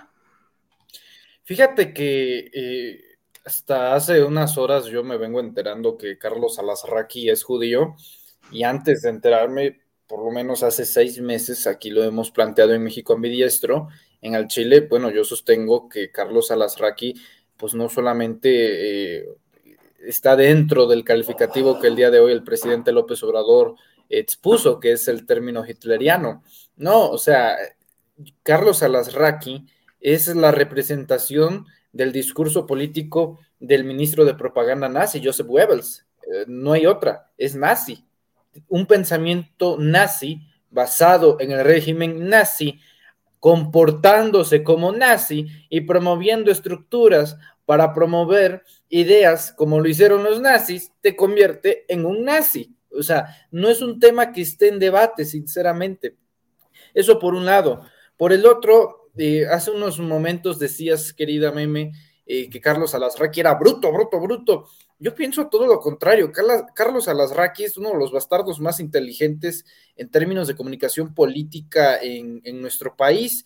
Y para muestra, pues, ejemplo del daño a través de la mentira, a través de la calumnia, a través del mitómano eh, sistema que pues ha convertido este canal de YouTube a Typical TV. Y yo sostengo que lo que menos le importa en estos momentos es el tema de si es judío o no. No, eh, realmente, viendo la lectura en redes sociales y en Twitter, veo que es lo que menos le importa. De hecho, está contento con toda esta situación que está pasando y para ello solamente hay que ver su último tweet en donde se lo dedica al presidente López Obrador alrededor de hace una hora y dice lo siguiente. Presidente López Obrador, usted ya habló en su mañanera, pero ahora nos toca a nosotros. Aquí la respuesta en Atípica del TV de Beatriz Pajés, Javier Lozano. Déjame ponérsela.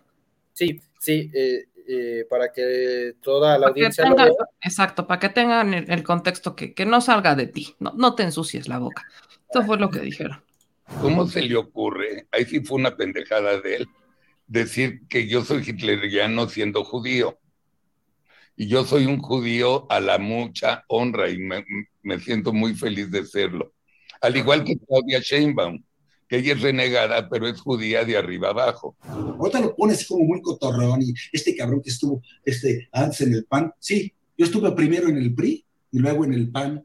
Y ya luego ya no regresé a ningún partido político, pero sí apoyé y orgullosamente lo volvería a hacer a José Antonio Humida. No me le voy a decir una cosa, presidente. Usted estuvo en el PRI, luego en el PRD, luego en Morena y próximamente en la chingada. Él naturalmente tiene más similitud con un Hitler, con un Mussolini, con un Franco, con un Pinochet, que son dictadores y que son totalitarios a con los, a con los presidentes demócratas. Si usted cree que con estas cosas nos va a intimidar, que poco nos conoce.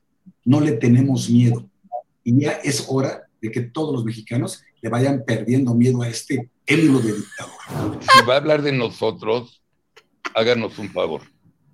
Pida que se suscriban a Típica. Mamón. Perdón, perdón, perdón, No perdón, perdón, perdón, disculpen ustedes, pero es que, o sea, Fíjate, ahí hay una cosa bien ¿Miedo? interesante. De dices renegada a Sheinbaum por unas cuestiones que entre... No es, no es una cuestión totalmente de judíos. Bueno, ella porque no es judía practicante, pero es una cuestión que tiene que ver con política, porque hay una ideología política detrás de lo que están diciendo, que es el sionismo. Y de eso, eh, o sea, una, es una ideología política que como toda ideología política es criticable y está sujeta a escrutinio. Y hay sionistas y hay, como yo, yo no me escondo, a mí nadie me da miedo, el Hasbara a mí no me va a callar, y hay antisionistas y yo soy antisionista. Entonces ese señor no se le critica por ser judío, no se es antisemita ni antijudeo, ni judeófobo, pero sí se, yo sí soy antisionista. Y entonces a mí los sionistas, eh, me, o sea, no es una cuestión personal, me van a tener enfrente, siempre. eso.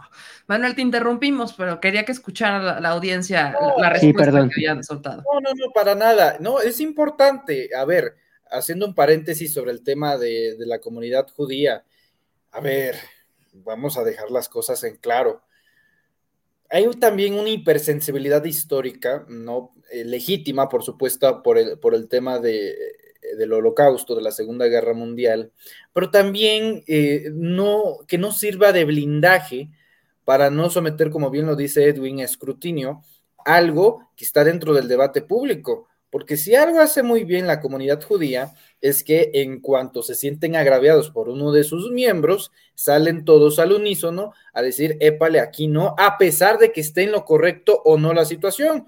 Y para muestra, pues chequemos Twitter. Ya salió David Feitelson, ¿no? Judío, eh, comentarista deportivo, a salir a defender a eh, Carlos Salazar y Simón Levy. Bueno, pues, la verdad a mí me sorprende de eh, Levy, que sí, es este, en, efecto, judío, pero bueno, digamos que algunos tintes del pasado, eh, digamos, dentro de la Ciudad de México, pues no, no se borran, ¿no? Esencias, esencias en frascos siempre quedan.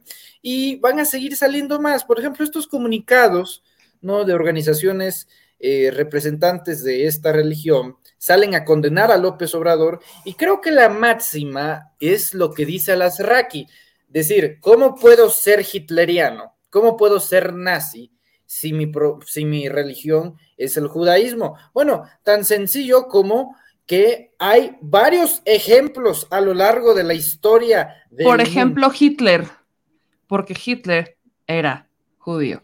No más. Dice, bueno, yo, yo no me voy a meter en eso de si era judío o no, pero a lo que voy es, a ver, lo reitero, salieron estas personas a decir porque ellos tienen una ideología política, son sionistas. Uh -huh. Y los sionistas, también la Hagana sionista, en el mandato británico de Palestina, cooperó con los nazis, porque a final de cuentas tenían un mismo objetivo. Los nazis querían sacar a los judíos de Alemania y la Hagana quería a los judíos en lo que ellos consideraban su tierra, la Palestina histórica. Y entonces se ponían de acuerdo para, y, y, para, digamos, transportar judíos a la Palestina histórica. Y hubo muchas organizaciones eh, de sionistas terroristas en el mandato británico de Palestina. Pero eso es otra cuestión. Ahorita yo, Ajá, o sea, no ahorita lo, que, lo, lo, estamos tomando simplemente para quizás poner en contexto un poco, porque ellos, o sea, sale a las raquias a sentirse ofendidísimo porque el presidente le dijo que era hitleriano, perdón, pero luego sale ahorita Beatriz Pajes a decir que el presidente es autoritario, represor. Disculpe, ¿cuáles son sus argumentos? Porque ellos yo los veo que siguen hablando, que siguen, eh, vaya, muchos de ellos hasta están cobrando en Canal 11, son analistas del Canal 11, digo, no, no sé, digo, no sé, mi querido Steph, la, la neta es que no, no sé qué tipo de autoritarismo comunista, socialista, represor estamos viviendo en este país? No, pues mira, que nos inviten a su país autoritario, digo, para darnos una cotorreada. A ver, ¿no? Definitivamente, siempre han agarrado este discurso. Es un discurso que tienen desde que Andrés Manuel estaba en campaña. Es Andrés Manuel es un peligro para México. Y Andrés Manuel, el autoritario, el chavista, este, apoya la revolución cubana. O sea, tiene una, una ideología que dices, a ver, güey, a ver, llevamos ya cuatro años de gobierno y el presidente ha mostrado ser un presidente democrático, abierto. ¿Quién, qué, ¿Quién había hecho esto de tener a la prensa diario? O sea, son horas, no, no es una hora, son horas. Eso es desgastante desde la mañana, toda la semana, para escuchar todo lo que le dicen diferentes tipos de medios, no nada más gente que, que medios que estamos a favor, sino medios que están en contra y que van y le dicen y le dicen. O sea, eso es democracia, eso es democratizar los medios y se dicen acosados y todavía sale este señor este que era expanista a decir, no, te, no te tememos, Andrés Manuel, por favor, pero ¿de qué? O sea, ¿de qué me estás hablando? ¿De qué, en qué mundo vives? Es, es, es general, esta, es, es, que estos son amantes de la teoría de, de, la doctrina del miedo, de crear miedo, de crear esta, esta locura que siempre han hecho de, de este país y este presidente autoritario. Lo mismo hace Alito Moreno, pero ¿en qué país viven? O sea, esta señora que sale a decir, Sandra Cuevas, yo cuando vi eso dije, no puedo creerlo. Sandra Cuevas sale a decir que Andrés Manuel manda a traer las caravanas migrantes. No puedo creerlo. La ignorancia de esta señora, el poco gramo de neurona que tiene, y que los otros, yo les veo la cara a los otros, a, Lozano y al otro señor de Atípica, por dentro se privan de la risa, porque le provocan, la provocan. A ver, tú qué dices que los pobres, o sea, porque es eso, o sea, es eso, es generar la polémica. Y la verdad, Sandra Cuevas, pues, por la poca inteligencia que tiene, pues le, se le da muy bien. La señora es muy mitotera y aparte no piensa mucho. Entonces ahí se agarran esto, pero la han ocupado como, o sea, hay que verlo real, la han ocupado como un conejillo de indias. La traen como un conejillo de indias. Quiero ver que el día que esa señora realmente tenga un problema fuertísimo, la vayan a ayudar. como ahorita que salieron a hacer su conferencia los, los alcaldes y los diputados y se puso a llorar. Pero cuando en verdad realmente tengo un problema fuertísimo, ahí la van a dejar a esta señora, porque es su conejillo de indias. Exactamente, o sea, e- e- ellos fomentaron el, comentario de, de Sandra Cuevas, ¿no? Con este video tergiversado. Y entonces Sandra Cuevas se cree como la, la gran alcaldesa, como que salió al quite con un gran comentario, que no, a ver, lejos de que, y quiero ser clara, si va a estar en la mañanera, lejos de que sea por polémico o no sé, va a ser porque pobre señora. O sea, disculpe que lo diga, pero pobre señora, hay que desmentirla un día sí y al otro también, ¿por qué? Y la gente nos pregunta, es que ¿por qué hacerles caso? Yo, no, no les estamos haciendo caso. Es que si usted viera los comentarios que les llegan y los superchats que la gente les da por decir las abusadas que dicen, o sea, hay gente que de verdad está fomentando eso. Hay al menos 348 mil personas fomentando a Typical TV, fomentando este contenido, fomentando las mentiras, mentiras con una confesión ya, eh, o sea, ya hubo una confesión. Entonces, Javier Lozano, como bien dice Steph, sale con el, es que no le tenemos miedo. Miedo, disculpe, ¿Miedo miedo tuvieron las personas que trabajaban en Luz y Fuerza del Centro cuando se quedaron sin trabajo y no sabían para dónde voltear. Miedo tuvieron las personas que fueron o que eh, empezaron a trabajar bajo un esquema de outsourcing regulado bajo su gestión en la Secretaría del Trabajo, que dejó a muchos jóvenes como yo, por ejemplo, o muchos otros, sin tener la más mínima idea de lo que es un afore, de lo que es un seguro. No, tenemos idea porque conocemos el concepto, pero para nosotros es un sueño, es una utopía porque gracias al outsourcing que fomentó Javier Lozano cuando estuvo en la Secretaría del Trabajo, pues muchos empezaron a subcontratar y hacerse de la vista gorda y a lavarse las manos con las responsabilidades de los empleados.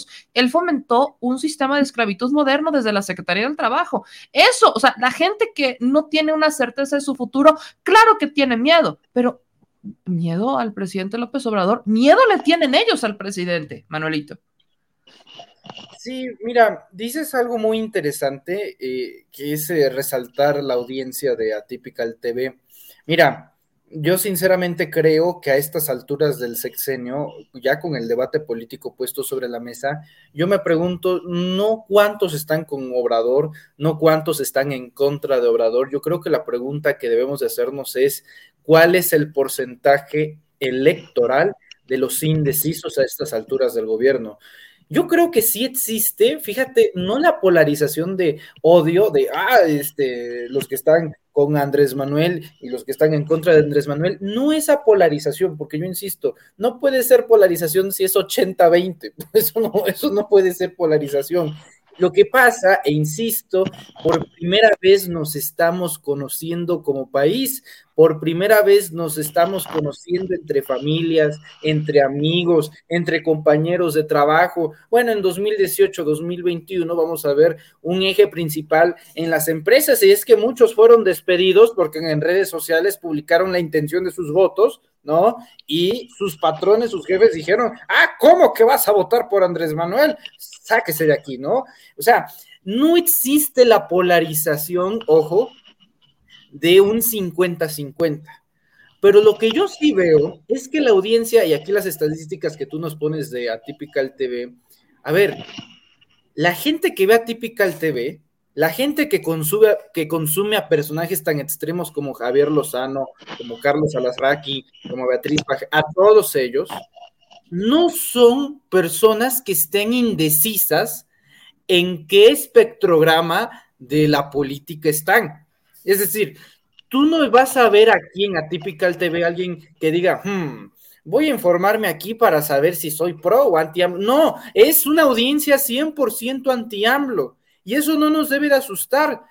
Y luego también resaltas algo muy importante que es, pero es que están difundiendo mentiras. Por supuesto que están difundiendo mentiras, por supuesto que están difundiendo un discurso de odio, por supuesto que están difundiendo una red de mitomanía extrema. A ver, Tito eh, Zurita, el cual yo considero uno de los mejores tuiteros de toda la red, y yo siempre lo nomino cada año a tuitero del año, recopiló los títulos de las últimas 10 columnas de Carlos Alasraqui en el Universal. Permíteme leértelas. Dice, carta dirigida al presidente, entre paréntesis, mientes muchísimo con tres signos de admiración. Eso el 23 de este mes.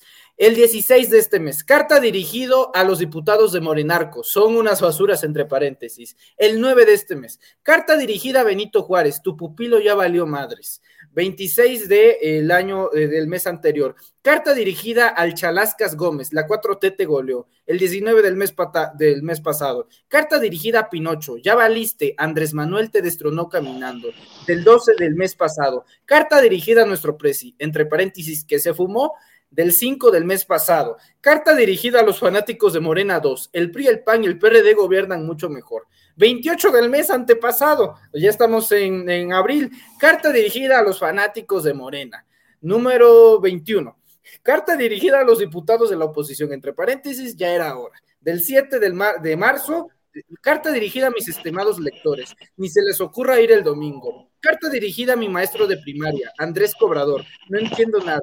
Carta dirigida al Naisín, espérate tres años, por favor. Es decir, tenemos una constante de discurso de odio que hay que entenderlo en este punto.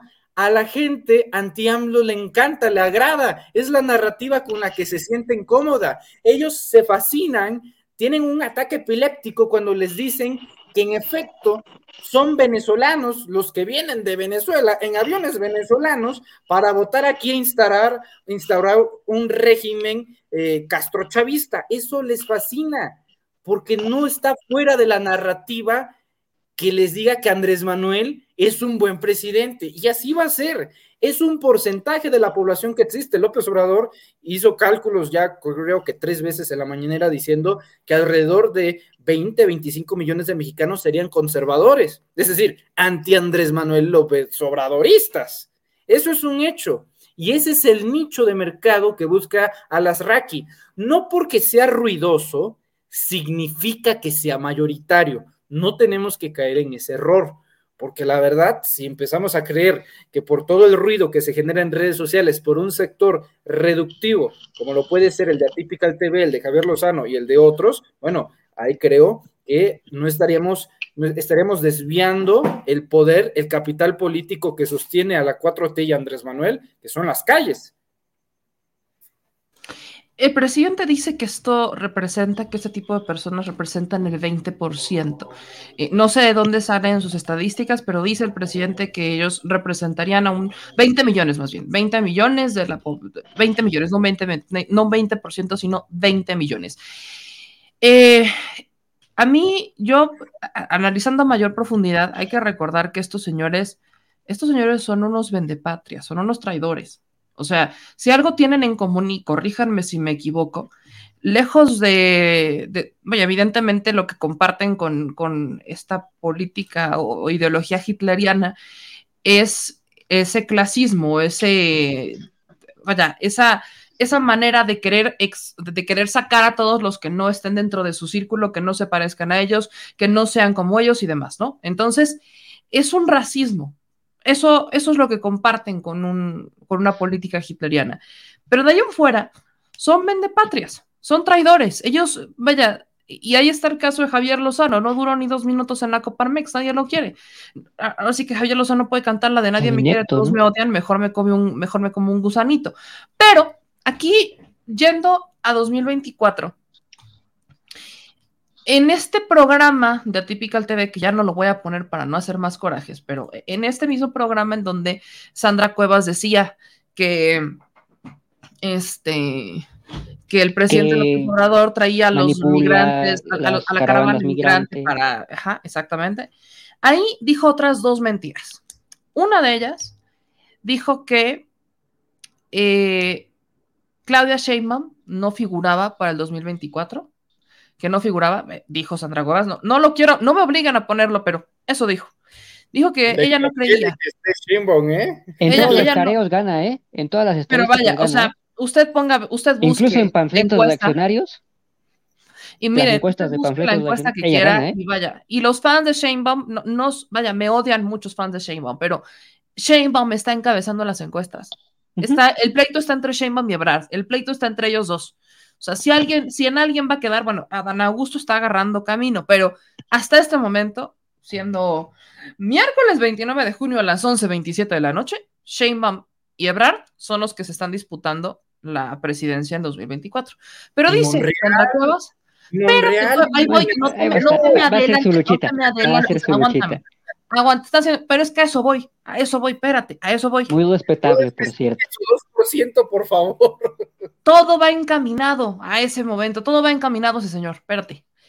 El asunto es que dice esta mentira, y a eso voy a preguntarles. ¿Será, después de escuchar el discurso de Monreal, este evento del, del domingo, digo, no, no del domingo, cuando fueron a, a- a Coahuila, pues sí fue este domingo, ¿verdad? Sí, sí, no sí Sí, fue este fue este domingo. domingo. Este evento del domingo, en donde estuvieron en Coahuila dando como el banderazo de salida a la guerra este, electoral para quitarle al PRI este estado, Monreal dijo ciertas cosas. Hablaba de que no había un piso parejo, bueno, lo mismo de siempre, pero ahora lo dijo en un evento de, de Morena. Entonces, ¿no será, o ustedes quizás me equivoque, que Sandrita Cuevas, que es amiga de este señor, y estos personajes podrían estar abriéndole el caminito a Ricardo Monreal para que lo apoye una oposición que no figura en las encuestas? Steph. Sí, claro, por supuesto. Mira, sabemos bien que uno de los perfiles dentro de la cuarta transformación que, que lo ha dicho abiertamente, o sea, tampoco es un, un- un secreto a voces, eh, que tiene relación con la oposición y que esto es Ricardo Monreal.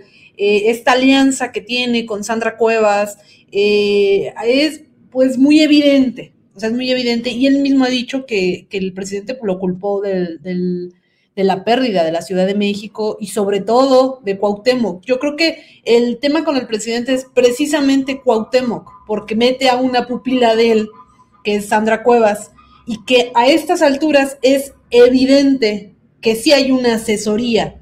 Desde el momento, por ejemplo, que Sandra Cuevas sale a dar un discurso que era, la señora no hablaba bien para empezar y no tenía ni siquiera un discurso bien estructurado, ahora sale a hablar un discurso y darse eh, casi como si fuera López Obradorista, pero al contrario. Esto de retomar las bases de Andrés Manuel, pero al revés, no me suena que sea de la mente de Sandra, me suena que es de una mente, pues la verdad, lo que es, es una mente inteligente y en la mente de Ricardo es una mente inteligente. Tampoco esto es, un tema, un secreto a voces, todo el mundo lo sabe. Eh, el si pueda irse o no Ricardo a la oposición, pues se veía ya más evidente antes del domingo que se pudiese ir. Creo que ahora el hecho de que se haya hecho el evento en Torreón y que haya ido a decir y todo, eh, le hicieron unas entrevistas posteriores a este evento y ya le bajó un poco, ya le bajó. Hay que recordar que Ricardo es muy dado a estirar la liga hasta donde más se pueda. Si le vaya a dar a esta ocasión estirar la liga y ganar, no lo sabemos. Ricardo la estira precisamente para tener un buen coto de poder y poder decir, ok, todas estas son mis canicas y con esto yo le apuesto. No sé si ahorita le vaya a dar a Ricardo para hacer eso, porque también sabe como en qué momento estirar, meter y aflojar. Y ahorita como que ya echó reversa y como que ya dijo, ok, sí, ya me invitaron, ya se me, se me, aunque el presidente no lo dice, que yo soy candidateable, pero ya, ya estoy entre los eventos de los candidateables.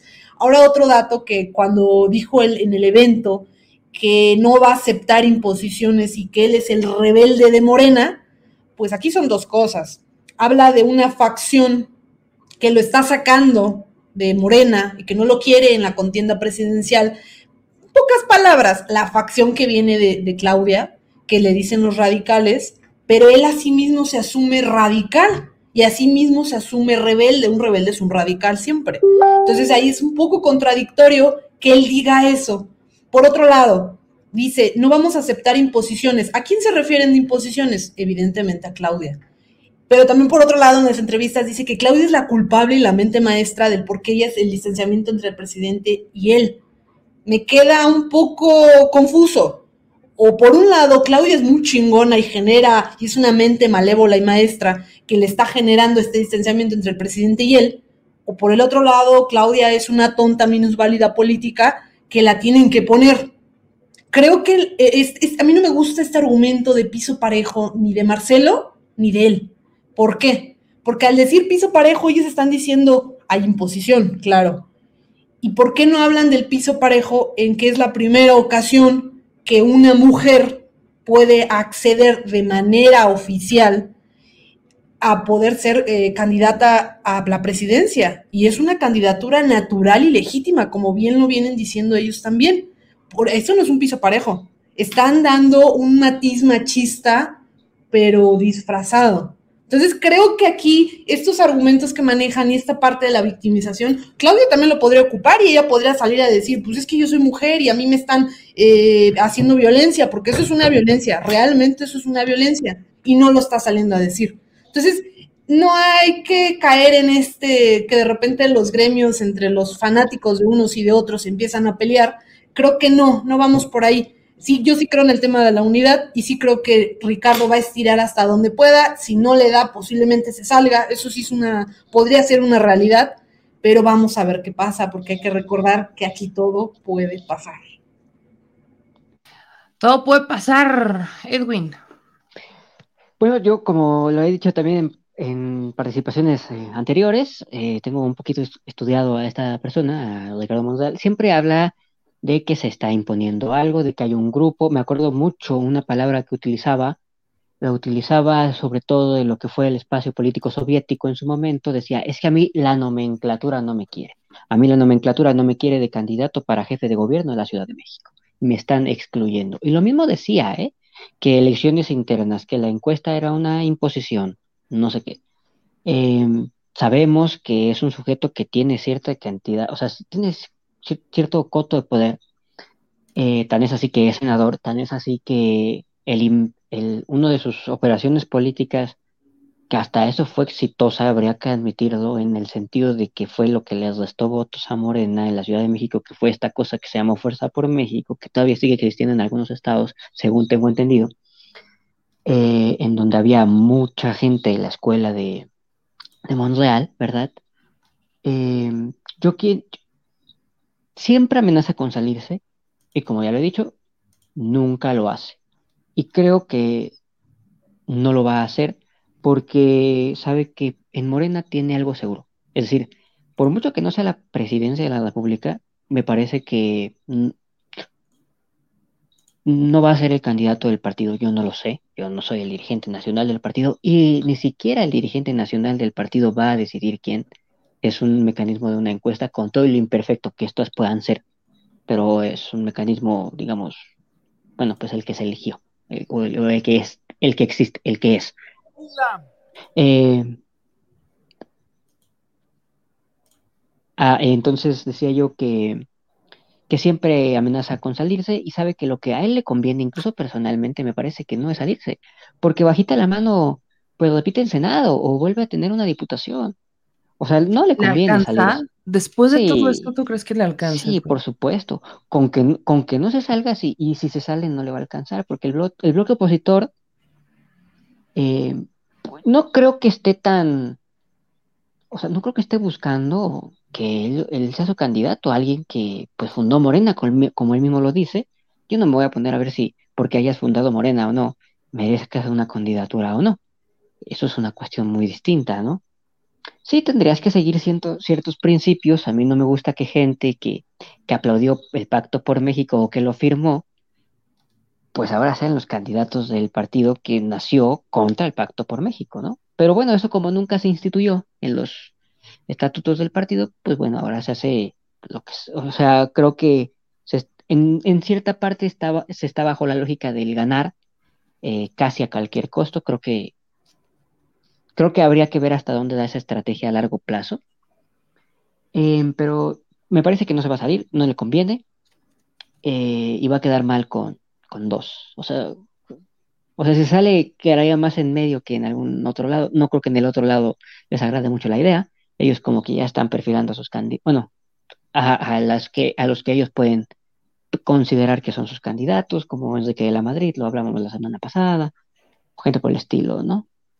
Y para cerrar con lo de Pajés, eh, fíjate, creo que su padre, creo que su padre, y él lo presumía mucho, a alguien a quien apodaban el jefe, alguien muy ególatra, por cierto, cosa que entiendo y se ve que le heredó a su hija, eh, a quien le decían el jefe Pajés, fíjate que su única gracia fue haber sido el único periodista mexicano que entrevistó a Hitler, precisamente.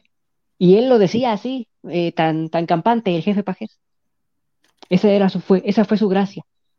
Era alguien muy poderoso en los medios de comunicación, a quien le apodaban el jefe. Y creo, me parece que él fue el único periodista mexicano que en su momento eh, entrevistó a Hitler. O alguien por el estilo. No sé bien si a Hitler, a Mussolini o alguna de estas finísimas personas que dio la historia, ¿no?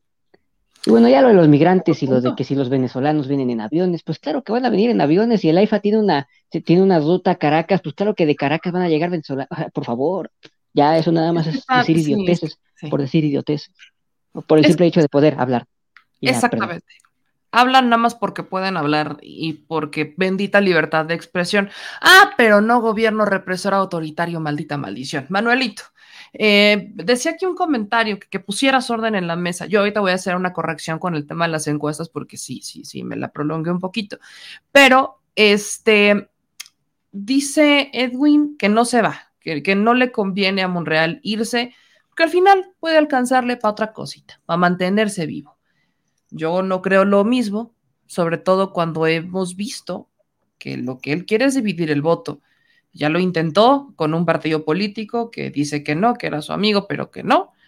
Y al final, pues sí, una cosa es que sea crítico, que bueno que exista autocrítica en un partido cuando los demás no la tienen, pero otra cosa es lo que está haciendo Ricardo Monreal. ¿O tú qué opinas?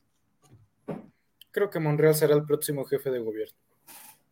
O sea, eh, yo sé que es una opinión este, antipopular, pero lo cierto es que Ricardo Monreal no está jugando para la presidencia de México. Y él lo sabe. A ver, ahora sí que hablando claro, lo cierto es que Ricardo Monreal, Monreal tiene desde hace mucho tiempo avisorando, por más que lo niegue, la jefatura de gobierno de la Ciudad de México. No es Sandra, no, no, no son este, estos peones que Monreal trata de, de, de promover, imponer. No, él sabe, él sabe que una división, una fractura, una fisura eh, dentro de Morena, por él, ojo, por él, sí puede ocasionar una inestabilidad dentro del partido. A mí no me cabe la menor duda que Morena va a ganar la presidencia de México en 2024. O sea, tendría que pasar una catástrofe, una crisis. Pero, aguas, ¿qué es prefe- preferible? ¿Saber que tienes la garantía de ganar avasalladoramente o de ganar ahí mediana? Si ganas con un gran porcentaje de votos, eso te da legitimidad y también te da gobernabilidad. Tienes capital político para decir esto sí, esto no, esto sí y esto no. Y yo insisto eh, todavía en esta hipótesis que dimos este, eh, hace, pues, ¿qué será? Dos semanas, que lo sigo sosteniendo el día de hoy, y hoy muchísimo más por la portada de la jornada en primera plana, que de las cuatro candidaturas, que en realidad son tres, pero Monreal dice que va por la presidencia, de las cuatro se van a hacer dos bloques. Uno es Adán Claudia y el otro es Marcelo Monreal. Y por eso, y por eso vamos a ver en los próximos días eh, ya una relación del gobierno de la República con Movimiento Ciudadano cada vez menos áspera y más conciliadora. No estoy diciendo que en 2024 Movimiento Ciudadano se va a mm, la 4T en Juntos Hacemos Historia. Lo que digo es que, pues, pues las cosas como son. El secretario de Gobernación, Adán Augusto López Hernández, está negociando con Dante Delgado, ¿no? Para que no se vaya a Vapor México. Eso explica en buena medida la forma, el trato en el cual ha cambiado drásticamente desde hace por lo menos seis meses el gobierno del presidente Andrés Manuel López Obrador con el gobernador Enrique Alfaro en Jalisco y ahora con el gobernador de Nuevo León, Samuel García. Y creo que la forma más próxima de, afirmar si esto es cierto o falso, lo vamos a ver en el Congreso local de Nuevo León con el tema de la revocación de mandato que ya está aprobada, que ya es un hecho y que en teoría debería de entrar en efecto en 2025, pero los neoloneses no dicen, no manches, no podemos esperar más y no puede ser retroactiva. ¿Qué es lo que pasa? Que la revocación de mandato en Nuevo León le está impulsando el PAN. que eso es lo jodido del asunto. ¿Por qué lo está impulsando el PAN? ¿Por qué no lo está impulsando Morena? Bueno, por este tema. ¿Y porque Morena, para empezar, no le alcanza? Morena Eh, solamente son tres diputados y el PAN son 15, Claro. si no estoy mal. Por supuesto, pero todo voto, todo, todo voto al final de cuentas cuenta. Y si no, pues este, pregúntele a la reforma eléctrica de, de, eh, a cuánto eh, se hubiera valorado unos votos más de diferencia. Hay un, dato nada más para no, no desinformar en cuanto a la revocación de mandato. No le puede aplicar a Samuel García. No, sería, o sea, Al entra en siguiente- 2025, pero sería hasta 2030. Hasta- sería hasta el siguiente gobernador, para que la gente que no se vaya con, con la tema de, la, de los años, a Samuel digo- García no le pueden aplicar, tendrían que hacer una reforma a la reforma, porque eh, a Samuel, o sea, blindaron a Samuel para no poderle revocar el mandato a Samuel. Pero eh, creo que para no divagar tanto, porque quiero conocer la opinión de Steph, cu- cuando dijiste que Monreal va para el jefe de gobierno, Steph dijo, "¿Eh?". como que siento que Steph tiene algo que decir. quiero. ¿eh? O sea, Entonces, eso es lo que yo quiero, que podamos debatir. Así que creo que hemos encontrado un tema para debatir aquí. Así que solo quería aclarar esta parte y, este, y, y no divagar tanto, pero vaya, el punto de Manuel es que están los pleitos encabezados por el PAN en contra de Movimiento Ciudadano, ¿no? Porque no solo es en Nuevo León, también es en Jalisco, si no estoy mal, Manuelita.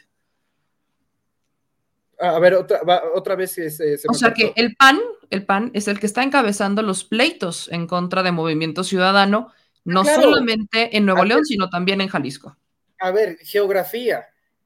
X González hace un par de semanas en Guadalajara, Jalisco, Guadalajara, dijo, o se une MC o habrá consecuencias. ¿Qué es lo que dijo Dante? Ni más, yo no me subo al Titanic, así lo definió, yo no me subo al Titanic, al barco que se hunde, que hubo en consiguiente, bueno, Marco Cortés, en donde en Monterrey, o sorpresa, la capital de Nuevo León, donde gobierna Movimiento Ciudadano, ¿no? Y donde dice, ojo con las declaraciones de Marco Cortés, son los judas de la oposición y ya pactaron con el gobierno de la 4T. Bueno, que no confunda pacto con negociaciones, porque al final de cuentas la naturaleza de Dante es esa, la del negociador. A ver, no va a arriesgar su proyecto presidencial. Dante no, no busca eh, en la personalidad misma eh, el poder, sino a través de su partido. Y yo insisto, no será en el 24, será en el 30, pues donde estén preparando al objeto del deseo, al chico, que incluso X González está pues este, deseando, que es Luis Donaldo Colosio. En Guadalajara dijo, nos falta ese perfil joven, bueno, y habla de movimiento ciudadano, está hablando de él, está hablando de él, y es lo que ocupa. ¿Qué es lo que pasó? Dante los mandó a, a Palenque, ¿no? Y ahora fíjate cómo cambió el discurso de Claudio X. Pasó de decir, si se nos une MC le ganamos a Morena, pasó de eso a decir, bueno, si se nos uniera a MC todavía nos faltaría un poquito más. Es decir, ami- aminorizando, ¿no? Después de que lo batearon, el poder que en teoría tendría Movimiento Ciudadano. Entonces yo creo que va más o menos por ahí y sí, MC es la bisagra que puede mover muchas cosas en el 24. Yo no estoy, no, o sea, no, no comparto tanto eso de movimiento ciudadano. Me queda clara la estrategia. Aquí yo, yo les, les platicaba en varias ocasiones que yo tengo la información de que así es. O sea, lo que estás diciendo no es una, no es una hipótesis, es un hecho. Eh, Ricardo Monreal está apostando a la presidencia de la República para hacer presencia y quedarse en la jefatura de gobierno, pero la información que yo tengo es que él seguiría Movimiento Ciudadano. O sea, que Ricardo Monreal se iría a Movimiento Ciudadano e iniciaría una desbandada de senadores y de personajes que lo apoyan en Morena para irse a Movimiento Ciudadano y fortalecerlo, porque la estrategia es que se queden estos dos partidos, desplazar al PRI-PAN y PRD, evidentemente, y que encabece eh, la- la- las preferencias electorales eh, Morena y Movimiento Ciudadano y que entre ellos se repartan el pastel. Es la información que yo tengo, que al final el pueblo es el que decide. Pero Steph, yo me voy a regresar a esto. Dice Manuel que Ricardo Monreal será el próximo jefe de gobierno de la Ciudad de México. ¿Tú qué Mira, dices?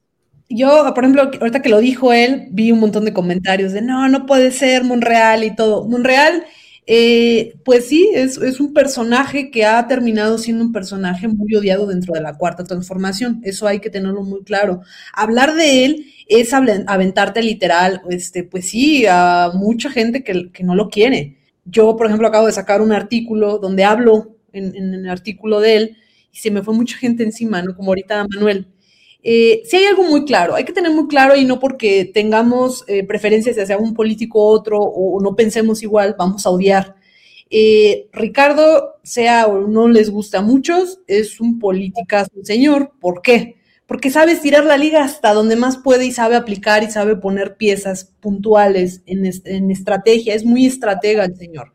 No por nada, insisto, lo tiene el presidente donde está, a pesar de todos los rumores y a pesar de rumores comprobados como Sandra Cuevas aquí en Cuauhtémoc. Eh, sin embargo, el señor para algo es muy bueno yo creo que es para varias cosas, sobre todo en el tema de operación política territorial.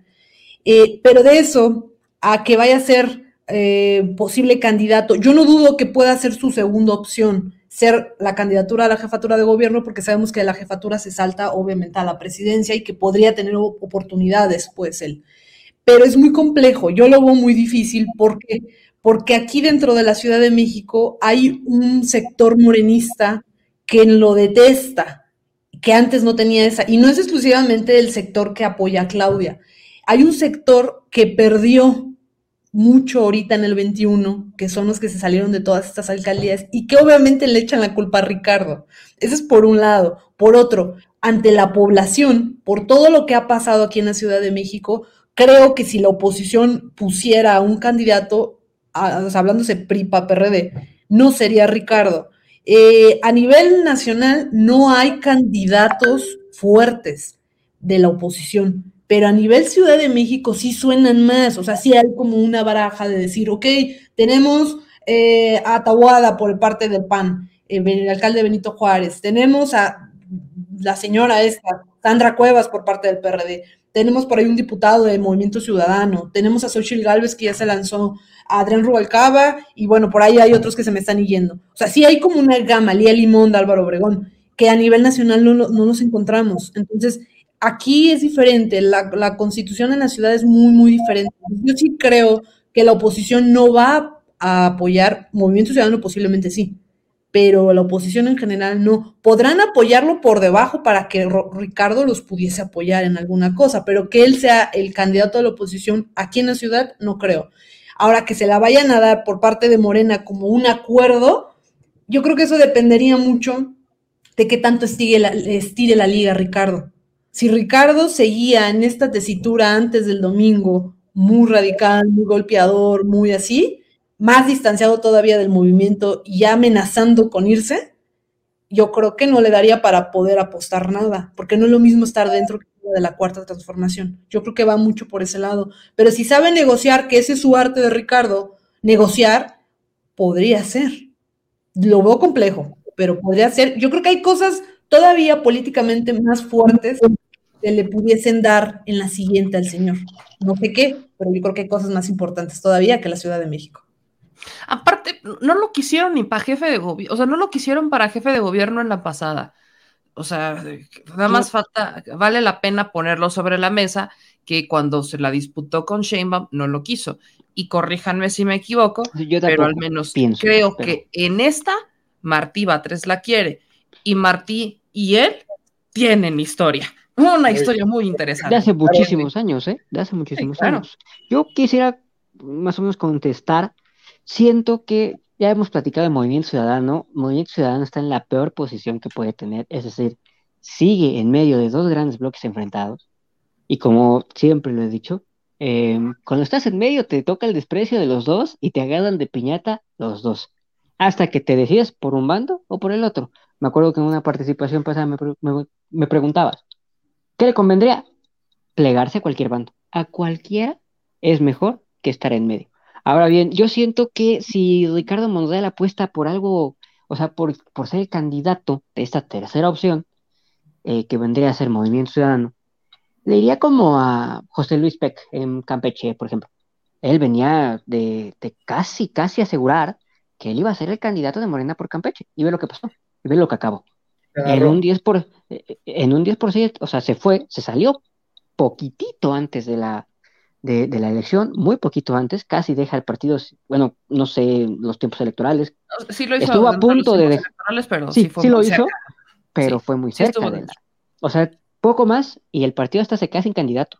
O sea, sin posibilidad de, de Y eso logró, o sea, solo para poner el dato duro sobre la mesa, que Movimiento Ciudadano en, en el estado de Quintana Roo sí subiera puntos, al menos lo dejó en un tercer lugar. ¿eh? Campeche, O sea, ahí- no sé. Eso fue Sí, en Quintana Roo. un de hecho, 10%, fue en Quintana un Roo. 10%. En un Entonces, tercer lugarcito, porque acuérdense que ahí en se un le tercer fue lugar, al PRI.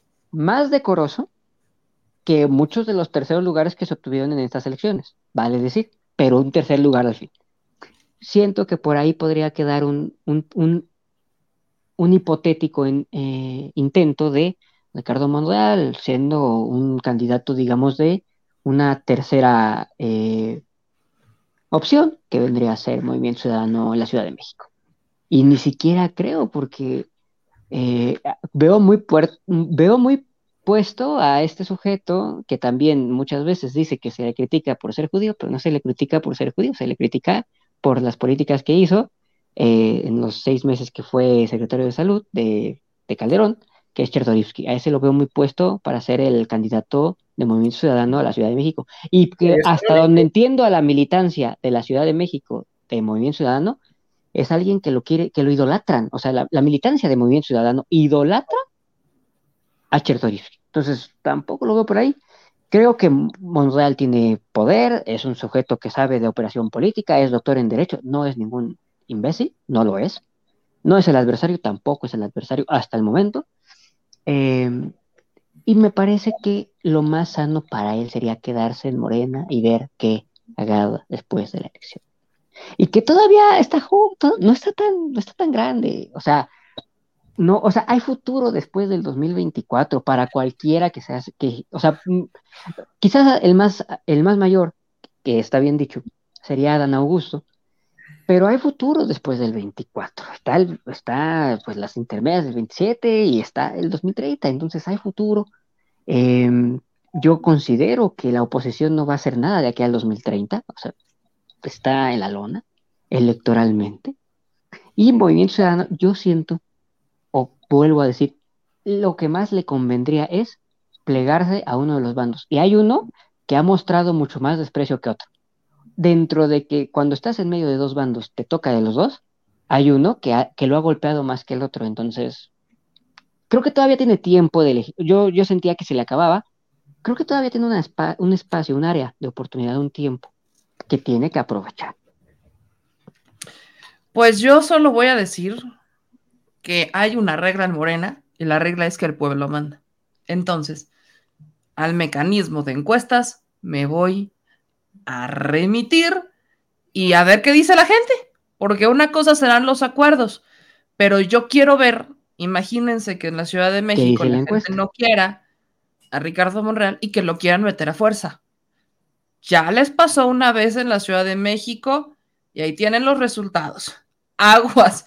Creo que ya tuvieron que haber aprendido ciertas lecciones. Y bueno, no mencionamos a Noroña porque no está dentro de Morena. Entonces Noroña, Noroña está dentro de otro, dentro de otro costal. Pues, de Y Partido del vaya, Trabajo. Es, es el Partido del Trabajo, está dentro de otro costal, pero bueno, a ver qué pasa. Al final, el que el pueblo es el que decide. ¿Con qué? ¿Con qué cierran este miércoles, mis queridos, mis queridos jovenazos? Steph, cierro contigo, empiezo contigo. Pues yo cierro que este fin de semana, el domingo en Torreón, fue muy importante políticamente porque dio, pues nos dio a entender otro panorama muy diferente al Estado de México y esta parte de que entrara Ricardo a, otra vez al TAM, al TEM de, los presidenciables, está bien. Yo creo que no se le debe de negar la puerta a nadie. Al final, todos se tienen que someter al método que hay dentro del partido, porque ese es el método que está dentro del partido. Y si quieren participar, pues podrán participar y de manera como, como ellos mismos dicen, con el piso parejo absolutamente para todos y para todas.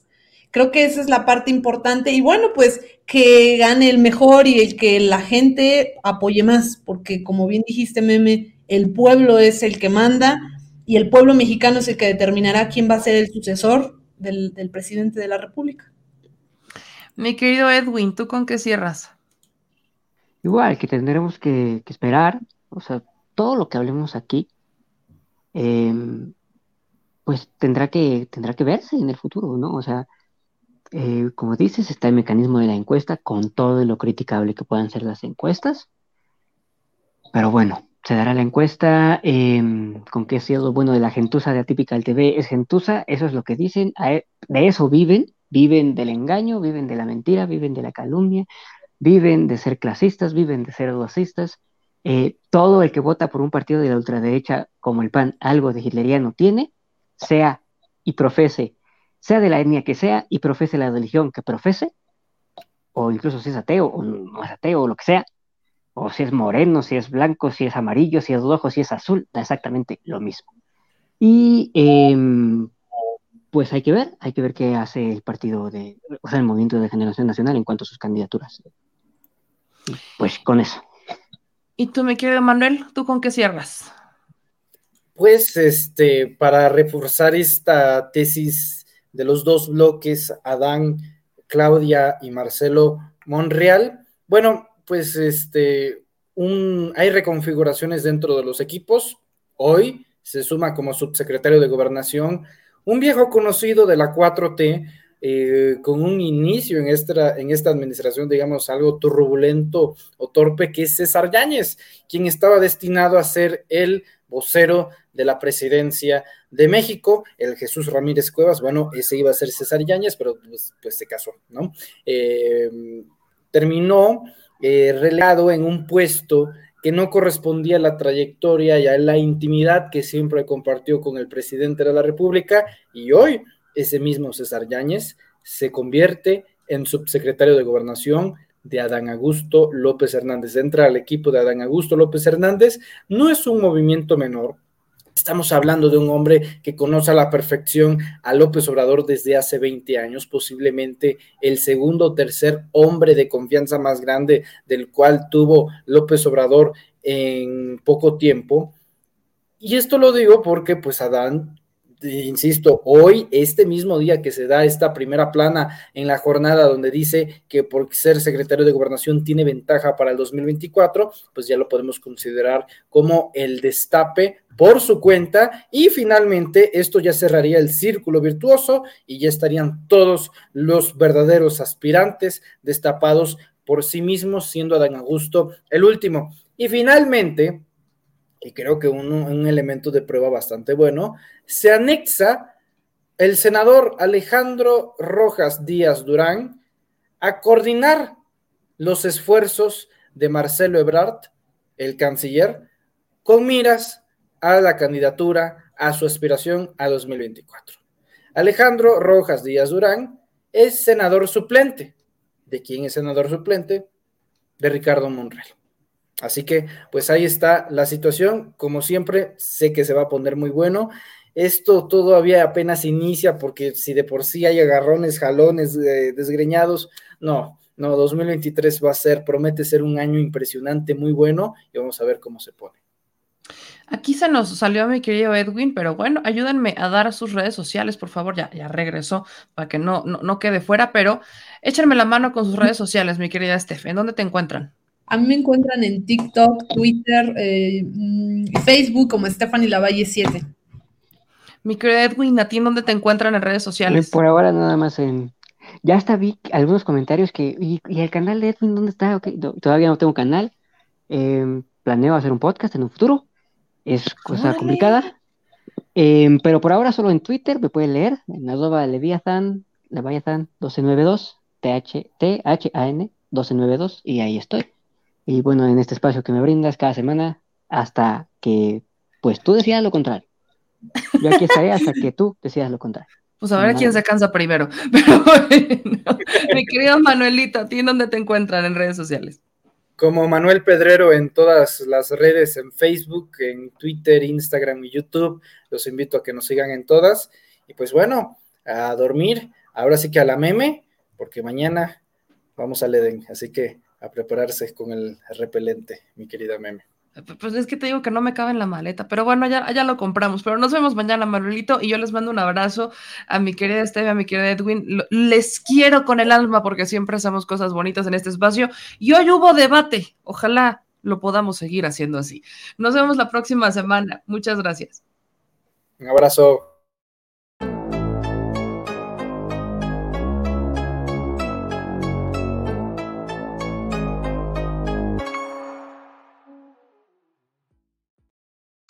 Y bueno, mi gente chula, gracias por seguir compartiendo, por seguir en este espacio. Ya vamos rumbo a la última, la, la- las última, la última información que tenemos para ustedes en este ya viernes. Bueno, no, viernes. Ayúdame, señor. Jueves. Jueves 30, ya jueves 30 de junio, ya saben que somos desvelados y nocturnillísimos, nocturnillísimos, me encanta sacar mis palabras domingueras. Y miren, solo para hacer algunas aclaratorias. La primera, Sandra Cuevas, solo para volver a desmentir a la señora, voy a quedarme esto como literalmente un regalo.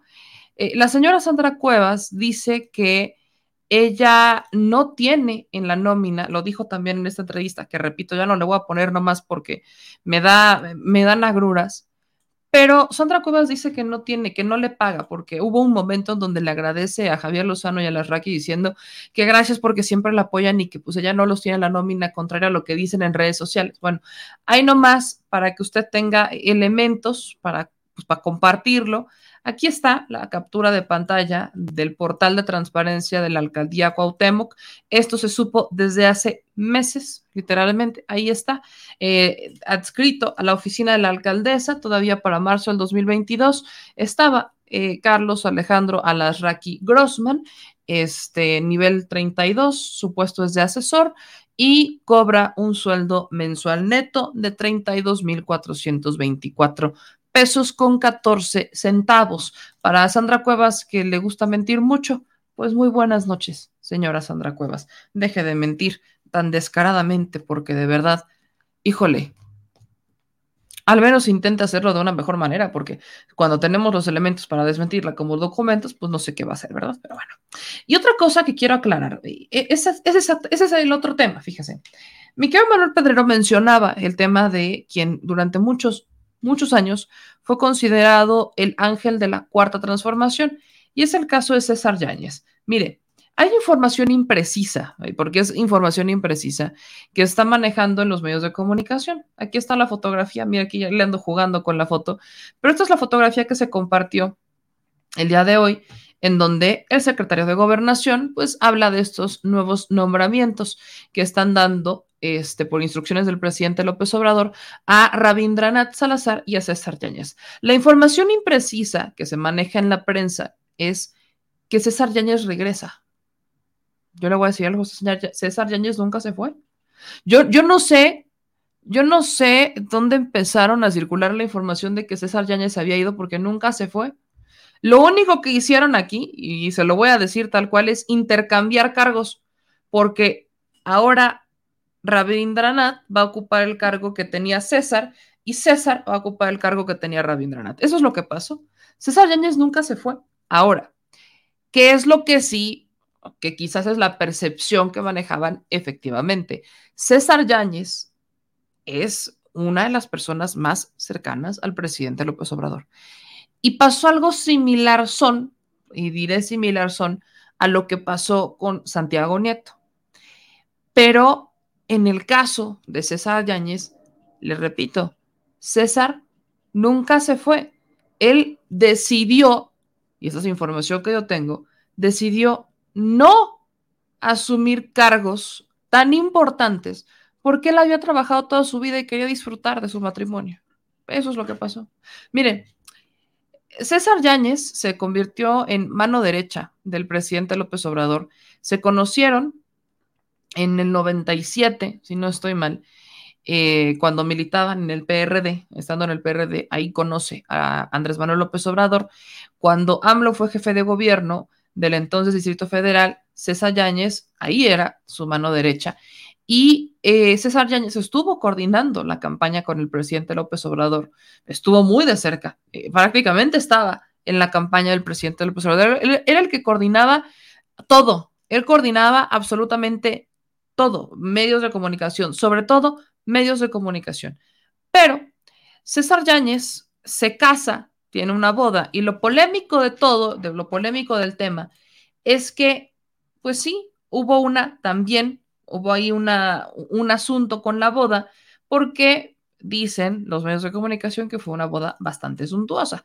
¿Y cuál fue la polémica de la boda? Bueno, la polémica de la boda fue esta, que salió en la portada de Lola, de la revista Hola, eh, sale en la portada de la revista Hola la boda de César Yáñez y obviamente empezaron los comparativos de César Yáñez, el ángel de la guarda de Andrés Manuel López Obrador, cómo es posible que tenga también estas bodas eh, y que salgan en una revista, como salió la de Manuel Velasco o la de Enrique Peña Nieto. O sea, ya empezaban a comprar. Por eso digo que lo que pasó con César Yáñez fue algo similar son a lo que pasó con Santiago Nieto. Se casaron y no sé bien cómo estuvo, pero tengo entendido que también, o sea, vaya, hubo prensa invitada, hubo fotógrafos invitados a la boda. Dulce es empresaria, vale la pena también decirlo. Dulce este, Silva actualmente es diputada federal, por cierto, es diputada federal Dulce Silva.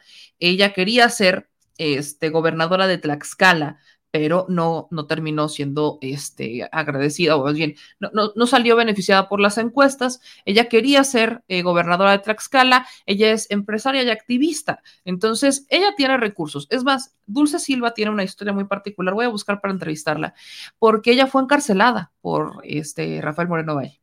Ella tenía una propiedad, un terreno que Rafael Moreno Valle ambicionaba bastante y se hicieron de pleitos. Al final, eh, Rafael Moreno Valle la terminó encarcelando para intentar hacerse de esa propiedad que le habrían heredado a Dulce Silva, se la habían heredado su, su papá, si no estoy mal. Entonces, Dulce Silva se casa con César Yáñez cuando Andrés Manuel López Obrador ya era presidente electo, se casaron en 2018. Y César Yáñez decide hacer una pausa en su vida. Pareciera que le digo, ahí es donde entra la coincidencia con el caso de Santiago Nieto y su boda, que lo que quiso hacer es una pausa de su vida política y disfrutar a su esposa, porque ya habían logrado la meta, ya habían logrado el objetivo que era que Andrés Manuel López Obrador llegara a ser presidente de la República. Después de haberlo acompañado desde el 97, César Yáñez es tan cercano al presidente que después de que lo acompañó desde el 97, desde que se conocen en el PRD, todos, desde ese momento fueron como, embonaron como chicle y desde ese al real se fueron juntos.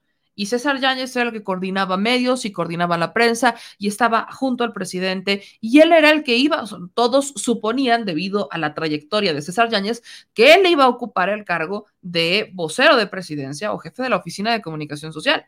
Eso es lo que se asumía.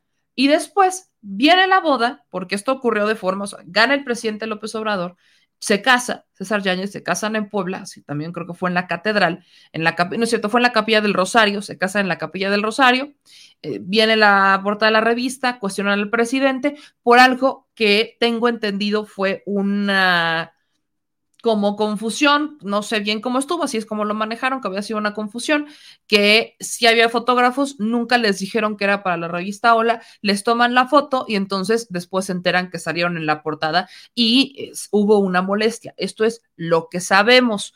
Evidentemente, pues es información que, salió de, o sea, que vaya, que, que no podemos confirmar. Pero la información que yo tengo por fuentes cercanas es exactamente esa, que César toma la decisión de descansar, toma la decisión de descansar, que de hecho se hizo pública. Él tomó la decisión de descansar, él tomó la decisión de no asumir el cargo y una de las razones, y eso es lo que ya interpretamos nosotros, pudo haber sido exactamente por esto, algo similar a lo que hizo Santiago Nieto al renunciar a la unidad para no poner, vaya, con, con su trabajo, con el escándalo, con lo que había pasado, no poner en tela de juicio el proyecto de Andrés Manuel López Obrador, el proyecto de la cuarta transformación. Entonces, esto es lo que pasa con el caso del famoso ángel de la guarda del presidente López Obrador. Y le repito, él jamás se fue. O sea, él sí tenía, él ha tenido un cargo. Él siempre ha tenido un cargo dentro, de la, dentro, de la, dentro del gobierno federal y siempre ha estado en la Secretaría de Gobernación. Siempre ha estado. Es más, aquí está el comunicado que emite este, en la Secretaría de Gobernación. Aquí está, y se lo voy a poner en grande, por eso le digo, váyanse siempre a las fuentes oficiales y lea bien, lean bien, porque ahí está en la lectura. El presidente de la República, Andrés Manuel López Obrador, designó a Rabindranath Salazar Solorio como coordinador general de política y gobierno de presidencia de la República. Salazar Solorio se desempeñó hasta hoy como subsecretario de Desarrollo Democrático, Participación Social y Asuntos Religiosos de la Secretaría de Gobernación. En tanto, el primer mandatario nombró a César Yáñez Centeno como subsecretario de Desarrollo Democrático, Participación Social y Asuntos Religiosos de la Secretaría de Gobernación. Yáñez Centeno se desempeñó hasta hoy como coordinador general de política y gobierno de la Presidencia de la República. Como puede ver, solo intercambiaron cargos. Eso es lo que pasó. Así que esas notas de el ángel de la guarda regresa, porque sí fue un notón, ¿eh? O sea, vaya, yo veía N cantidad de notas donde decían César Yáñez regresa, el ángel de la guarda. Es más, se lo pongo. Por eso le digo que es muy importante leer. Es bien importante leer. Vea cómo empezó a trabajar la, prensa. César Yáñez regresó al gabinete de AMLO. César Yáñez se incorpora a la Secretaría de Gobernación. César Yáñez se une al equipo de Adán Augusto. César Yáñez, esta sí la manejaron bien, nuevo subsecretario de Gobernación, MBS. Latinos, AMLO nombra a César Yáñez como subsecretario en Segov, también no está tan tendenciosa, pero si usted se da cuenta, César Yáñez de Milenio se al equipo de Adán Augusto. Eh, hombre de confianza aquí, ¿no? hace seis horas, Nación 321. César Yáñez, hombre de confianza que AMLO congeló. Este, realiza AMBRO, nombramientos y demás, ¿no? Hasta ahí llegó. ¿Quién es César Yáñez? Recién nombrado subsecretario de Desarrollo Democrático, vaya. Pero varias notitas se empezaron a manejar que había regresado César Yáñez. A compañeritos de la prensa, échense una leída, échense una leída. Y este, bien, échense una muy buena, muy buena lectura, porque a veces les, les falta eso de, de leer, porque sí, sí les falta eso de la lectura. Nunca se fue, César Yáñez jamás se fue. Nunca se fue. Él ahí ha estado. Ahí se quedó. Solamente quisieron cambio, intercambiaron. ahí sí, desconocemos la razón del intercambio. Eso sí, desconocemos el por qué los habrían intercambiado, pero es un hecho que nunca, nunca, nunca se fue. Entonces, aguas con eso, lean bien, vayan a las fuentes oficiales y por favor, por favor, no, no confíen, no confíen a, ojos cerrados en su medio de confianza, si es que son de confianza. Les hace falta ver más backs, como dice Rogelio Muñoz. La neta, sí. Entonces, bueno, misterio resuelto con César Yáñez. Él jamás se fue, siempre fue un hombre cercano y nunca lo congelaron. Él tomó la decisión de descansar, de disfrutar de su matrimonio, porque bien merecido lo tenía. Gracias por eso. Otra información importante a compartir, a compartirles, amigos. Eh, caso García Luna, hoy tuvo audiencia este Cárdenas Palomino. Eh, Luis Cárdenas Palomino está, este, pues vaya, usted lo sabe, fue detenido hace algunos meses y está en el penal del Altiplano, detenido por tortura, tortura en el caso de los Vallarta. En este caso, es importante decirle que un tribunal federal confirmó el día de hoy el auto de formal prisión en contra de Luis Cárdenas Palomino, uno de los hombres fuertes del exsecretario de Seguridad Pública, Genaro García Luna, por lo que deberá de permanecer en el penal del Altiplano. Luis Cárdenas Palomino está acusado de tortura en cuatro casos, uno de ellos en agravio de Mario Vallarta, hermano de Israel Vallarta, a quien se le ha acusado falsamente de ser líder de la banda secuestradores Los Zodiaco. Esta sentencia se constató y autorizó a terceros a infligir dolores, sufrimientos físicos y psicológicos a las víctimas, y por eso es que un tribunal determinó que el exfuncionario es probable responsable de la comisión del delito de tortura y que no, no puede salir. Aunque fue detenido en julio de 2021, este señor ha reiteradamente buscado la forma de salirse con la suya y de salir del penal. Pero aguas, también vale la pena recordar que existe la posibilidad, y hay información que debo de confirmar, en la que Estados Unidos estaría ya solicitando la extradición de Cárdenas Palomino, porque a este personaje, que déjeme, le voy a poner la fotografía del señor, que podemos poner la autorizada, la actual, ¿no? la actual, no la viejita. Este señor, Luis Cárdenas Palomino, que usted va a ver en pantalla en este momento, eh, también está siendo investigado por las autoridades de Estados Unidos por su probable responsabilidad en los delitos por los cuales también están este, juzgando o están imputando a Genaro García Luna en Estados Unidos. De hecho, cuando hablan de asociación delictuosa, es uno de los delitos por los cuales Genaro García Luna está detenido en Estados Unidos, en, este, en Brooklyn, es justamente este, asociación delictuosa. Y para que sea una asociación delictuosa, pues necesita tener socios. Y uno de estos socios es este personaje, Cárdenas Palomino. Entonces, este señor está siendo investigado por las autoridades de Estados Unidos, está siendo investigado en México. Yo le pregunté al presidente López Obrador la última vez que fui a la mañanera si le iban a otorgar mayor vigilancia a Luis Cárdenas Palomino debido a los recientes audios, presuntos audios de Genaro García Luna, en donde lo habrían mencionado.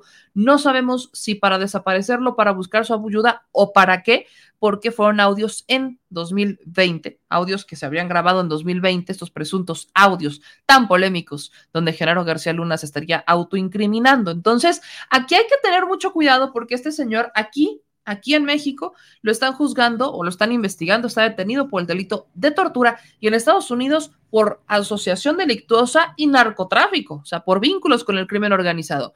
¿Qué es lo que podría pasar? Y a pregunta eh, que le hacía el presidente, bueno, pues el presidente no se niega a extraditar a este personaje, solo falta la solicitud formal de Estados Unidos, pero sí existe la posibilidad de que sea extraditado o que se le solicite quizás como testigo, este colaborador en el caso de Genaro García Luna. Vaya, las opciones son infinitas, así que aguas, porque el señor, aunque intentó desesperadamente, porque sí, sí intentó eh, salir de prisión, llegó a los recursos de amparo y ya saben todo esto, pues lamentablemente para él, evidentemente, no se le hizo y se queda en prisión.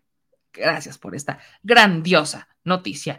Eh, otra cosa antes de irnos con, eh, porque tengo pendiente pasarles esta entrevista, es muy breve, la neta es que es muy breve, entrevista que tuvimos con el cónsul, el cónsul de eh, México en San Antonio, Texas. Quiero también compartirle otro desmentido que hay que hacer. O vaya, este no es desmentido, este más bien es una aclaratoria. ¿Cuál es la aclaratoria acá?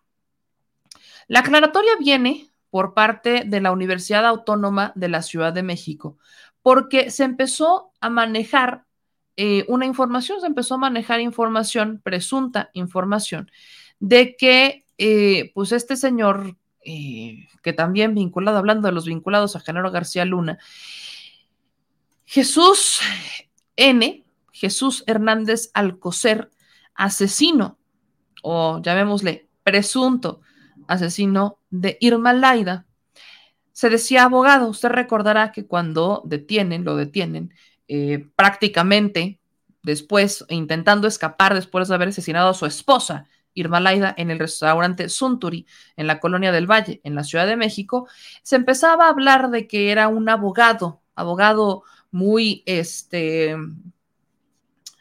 pues muy importante, ¿no? Este señor, Jesús N., Jesús Hernández Alcocer, el presunto, y solo diré presunto porque así lo amerita el debido proceso, eh, fue proveedor de servicios de la Secretaría de Seguridad encabezada por Genaro García Luna y además este señor también fue abogado de Onésimo, Onésimo, el Onésimo Este personaje que sí, muy ligado al clérigo, muy padrecito, muy padrecito, pero bien canijo. Entonces, este señor decían que era abogado. Bueno, él siempre, siempre utilizó la fachada de abogado, pero viene, viene el desmentido por parte de la Universidad Autónoma de la Ciudad de México. ¿Por qué? Lo voy a poner en grande también. Irma Lidia, perdón. Siempre le digo Irma Laida. Gracias, Suemi, pero es Irma Lidia. Que se me grabe en la cabeza. Irma Lidia. Gracias, Suemi. Irma Lidia, aquí usted podrá ver, él es el, el asesino de Irma Lidia. Aquí viene y lo leo tal cual. A los medios de información, a la opinión pública, en las últimas horas han circulado en Internet notas informativas relativas al condenable feminicidio de Irma Lidia, presuntamente cometido por un sujeto identificado como Jesús Hernández Alcocer. En dichos textos se afirma que esta persona ejerció su profesión sin título universitario y que él la habría obtenido hasta 2017 en la Universidad Autónoma de la Ciudad de México. La Universidad Autónoma de la Ciudad de México aclara categóricamente que Jesús Hernández Alcocer no formó parte de la matrícula universitaria de la universidad y en consecuencia no ha obtenido algún título de la licenciatura de Derecho. Lamentamos que algunos medios de comunicación intenten confundir a la ciudadanía haciendo pasar el título de dicha persona como un documento expedido por la Universidad Autónoma de la Ciudad de México cuando según la misma fuente que citan, la página electrónica legal, establece claramente que el acusado tiene su título por parte de la Universidad del Distrito Federal, ¿no? Aquí dice Universidad del Distrito Federal. Ahora, en la Universidad Autónoma de la Ciudad de México estamos convencidos que el derecho a la información veraz es una condición indispensable y demás. Ahora, ¿esto por qué? ¿Esto por qué sale? ¿Por qué sale en tema? Porque sabemos que este señor no tenía el título. O sea, la información que circula es que este señor ejerció como abogado y que fue denunciado por usurpación de funciones porque nunca tuvo el título de abogado y dijo que él era abogado. Dijo que él era abogado. Así lo dijo, tal cual. Lamentablemente, hay N cantidad de, de, formas de decir que uno tiene un título, sobre todo cuando tienes los recursos que tenía el señor. Porque si de algo si de algo podemos estar seguros es que el señor tenía mucho dinero, mucho, pero mucho dinero. Existen varias versiones que si trataba bien, que si no la trataba bien.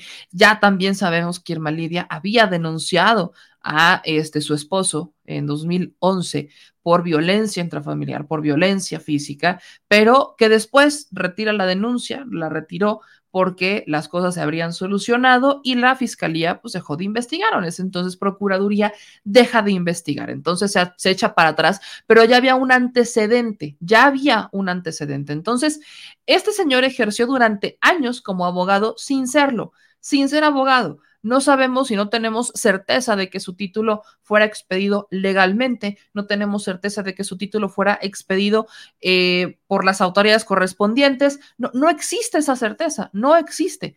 Pero esto solamente es algo que se suma, se suma a eh, lamentables acontecimientos como es el asesinato de Irma Lidia. Ahora, para actualizar también, ¿no? Para actualizar también qué pasa o qué sabemos de hasta este momento de, eh, Irma Lidia o del caso de Irma Lidia. Bueno, pues sabemos que ya al menos eh, Excelsior, el medio Excelsior, confirmó que los papás de Irma Lidia, y vean esto, que aquí eh, empiezan empieza a brotar esta información, los papás de Irma Lidia sabían que Jesús era violento y le habrían pedido que fuera paciente. Aquí dicen que un amigo de Irma Lidia habría confirmado que los papás, esto habría sido para la revista TV Notas, un amigo de la cantante reveló que los papás de Irma Lidia sabían que estaban enterados de la violencia que el hombre de 79 años habría ejercido sobre ella, pero le aconsejaron que siguiera con él y que fuera paciente. Eh, cito textualmente, sí, Irma le dijo a sus padres que Jesús era violento y que la humillaba, pero ellos le dijeron que fuera paciente, que era así porque en verdad la amaba. Le decían que no iba a encontrar a otro hombre que le diera el mismo estilo de vida y sobre todo que estuviera tan bien conectado como él con el medio. Ellos le jugaban la carta de que él era su trampolín para triunfar en el medio contó una fuente que prefirió estar en el anonimato.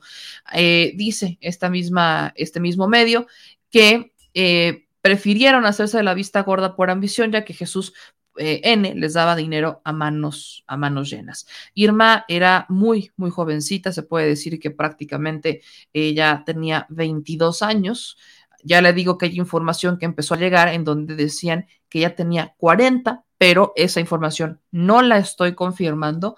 No he encontrado ningún lugar en donde se confirme que ella tenía 40 y 42 años, no la logro confirmar. Simplemente sabemos que ella tenía 22 años, es la información que se ha compartido a través de la prensa, a través de los medios de comunicación y es información confirmada por quienes la conocían. Aguas con eso. por quienes la conocían. Entonces, este, ahí yo sí lo, lo, dejo sobre la mesa y también corrijo, Irma Lidia, este, pues sí, habría denunciado a su marido por violencia en el 2021. Dije 2011, fue 2021, o sea, hace un año.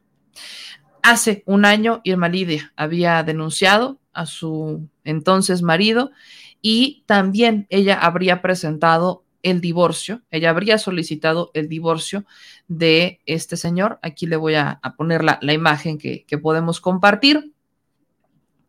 Aquí está la imagen que se puede compartir sobre el caso para que también no lo, lo, tenga usted, lo tenga usted también presente. Este, esta, ella es Irma Lidia y este es Jesús N. Ella, pues, habría solicitado el divorcio desde el pasado mes de abril.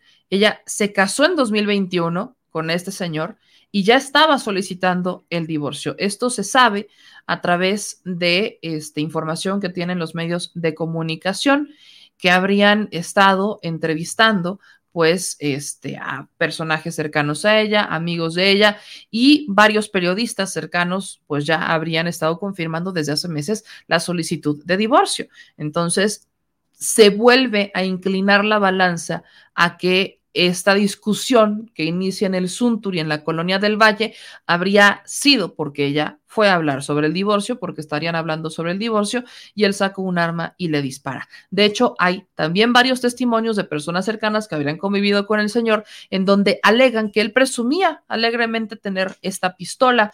Uno de ellos fue quien en algún momento iba a ser el representante, el publirelacionista de Irma Lidia, que este, pues Irma Lidia sí tenía como ganas de, brillar y de crecer, y que este señor, pues sí, efectivamente era el que estaba eh, aportando eh, todo para que Irma Lidia creciera en su carrera como cantante, pero Irma llegó a un punto en donde dijo hasta aquí y ese hasta aquí no, no lo logró ejercer. Vamos a ver qué pasa con las investigaciones, qué es lo preocupante aquí. Lo que preocupa es que no han encontrado el arma, tengo entendido, eh, y, recuerden que sin arma no hay crimen eh, imagínense a cómo llegamos con los asuntos legales, pero se está buscando el arma todavía, creo, creo, déjeme, lo voy a confirmar de una vez, este, para no, no, no andarle con, con, con información. Ya, ya, a ver, ya, ya lo tengo, aquí está. Sí, ya recuperaron el arma utilizada en el asesinato, supuestamente fue hallada dentro de una camioneta abandonada, le corrijo, ya encontraron el arma hace hace unos días, no tiene mucho, encontraron el arma. La Secretaría de Seguridad Ciudadana de la Ciudad de México recuperó el arma utilizado durante el asesinato de la cantante. No la habían encontrado y por eso no habían podido avanzar con el caso porque el arma no aparecía. Si lo habían detenido, lo detuvieron al señor saliendo del Sunturi. El señor intentó sobornar a los policías. Los policías no se dejaron, pero este, el arma habría desaparecido. Ahora, ¿en dónde la encontraron? Bueno, eh, la Secretaría de Seguridad Ciudadana informó sobre el hallazgo de la pistola que supuestamente se habría utilizado para el asesinato de Irma Lidia. La dependencia detalló que el arma fue descubierta dentro de una camioneta supuestamente utilizada por un tercer sujeto involucrado en el crimen y que estaba abandonada en las calles de la alcaldía Álvaro Obregón. A través de distintas redes sociales, un periodista este, Antonio Nieto compartió una fotografía de esta camioneta de lujo color rojo, donde supuestamente escapó el sujeto que se había llevado el arma, que se había llevado el arma del el restaurante Sunturi. Aquí se la voy a compartir también. El esta es la, camioneta, ¿no? Que presuntamente es en donde estaba, en donde encuentran el arma, y, y siempre tenemos que dirigirnos esto como presuntamente, pero bueno, esta es la camioneta en donde se habría dado la fuga esa tercera persona que hizo el paro para llevarse el arma y ahí usted lo tiene. Esta es la fotografía que comparte Antonio Nieto. Eh, Antonio Nieto explica que esa arma es conocida en el mundo de Lampa como la mata policías. La 5.7 es una pistola semiautomática que utiliza munición especial 5.7 por 28 milímetros con poder de penetración en objetivos equipados con chalecos antibalas y son comercializadas solo para uso militar y policial. Alguien que me explique por qué este señor tenía una pistola que es de uso exclusivo de eh, policías, uso exclusivo de militares. Esto, esto es preocupante, no me extraña, tampoco es que me extrañe, sobre todo cuando estamos hablando de un señor que fue proveedor de servicios en tiempos de Genaro García Luna. Por Dios, tampoco es que nos pueda extrañar que alguien así tenga un arma como esta. Y mire, aquí le comparto el arma. Y sí, sí se está tipificando esto como un feminicidio. Esta es esta presunta arma, es una es la fotografía de la presunta arma, no de la que recuperan, no de la del delito, pero sí de el tipo de arma que habría tenido este señor, un abogado un abogado con un arma de uso exclusivo militar y policial. Este señor creo que lo tendrían que investigar por algo más que, o por muchas cosas más que el feminicidio de Irma, Lidia. Espero, espero que en este caso se haga justicia. Creo que confío más en la fiscalía de, de, de Ernestina Godoy. Ha dado uno que otro resultado, sí se está investigando esto como feminicidio y se tienen detenidos a dos personas, a Jesús N y a su chofer, que es Benjamín N los dos quisieron darse a la fuga, no lo permitieron y ambos están en prisión preventiva oficiosa. Ya hubo una audiencia inicial donde el juez de control calificó de legal la detención, por lo que la gente del Ministerio Público, de la Fiscalía Especializada de Investigación del Delito de Feminicidio, de la Coordinación General de Investigación de Delitos de Género y Atención a Víctimas, formuló la imputación correspondiente y solicitó la vinculación a proceso. Ambos, este, los abogados de Jesús N y Benjamín N, solicitaron la duplicidad del término constitucional, por lo que se determinó la medida cautelar referida a cumplir en el reclusorio norte. Están en el reclusorio eh, norte de la Ciudad de México, mientras se lleva a cabo una siguiente audiencia, que será el día de hoy, jueves 30 de junio. Tenemos entendido que esta, esta audiencia, o ya es jueves 30 de junio, pues será el día de hoy, por eso retomamos el caso de Irma Lidia, porque jueves 30 de junio será esta audiencia en donde, pues, sabemos que los podrían ya vincular a proceso. Y teniendo el arma, teniendo el arma, si comprueban que efectivamente esta fue el arma que utilizaron para asesinar a Irma Lidia, y teniendo a los dos señores, teniendo, eh, vaya, me imagino que va a haber testigos en el Sunturi, porque además intentaron fugarse, intentaron pagar, pues este va a ser un caso que muy probablemente, a menos aguas que entren la justicia a intentar proteger a estos señores, pues podría ser un caso que tendría justicia de una forma pues bastante rápida. Al menos esperamos, esperamos eso. Y ojalá, ojalá no le vuelva a quedar ganas a ningún hombre de asesinar a una mujer. Y ojalá, ojalá se siga el ejemplo de fiscalías como la de la Ciudad de México y que mejoren porque no son perfectas, porque, híjole, muchos casos necesitan, necesitan justicia pronta y expedita. Y antes de irme con sus comentarios, volvemos con el tema de la tragedia del tráiler en Texas, eh, la tragedia migrante del tráiler en Texas, eh, que sabemos, pues terminamos confirmando que efectivamente había al menos 27, son 27 mexicanos, 27 mexicanos que estarían, este, que habrían sido este, habrían fallecido eh, lamentablemente en esta tragedia. Según la información que tenemos actualizada, el Comisionado Nacional del Instituto Nacional de Migración habría informado, como lo vimos hoy en Detrás de la Mañanera, que en el tráiler murieron 53 migrantes. Este eh, trayecto pues inicia en Estados Unidos. El tráiler pasó dos revisiones dos revisiones y nunca estuvo en puestos fronterizos mexicanos.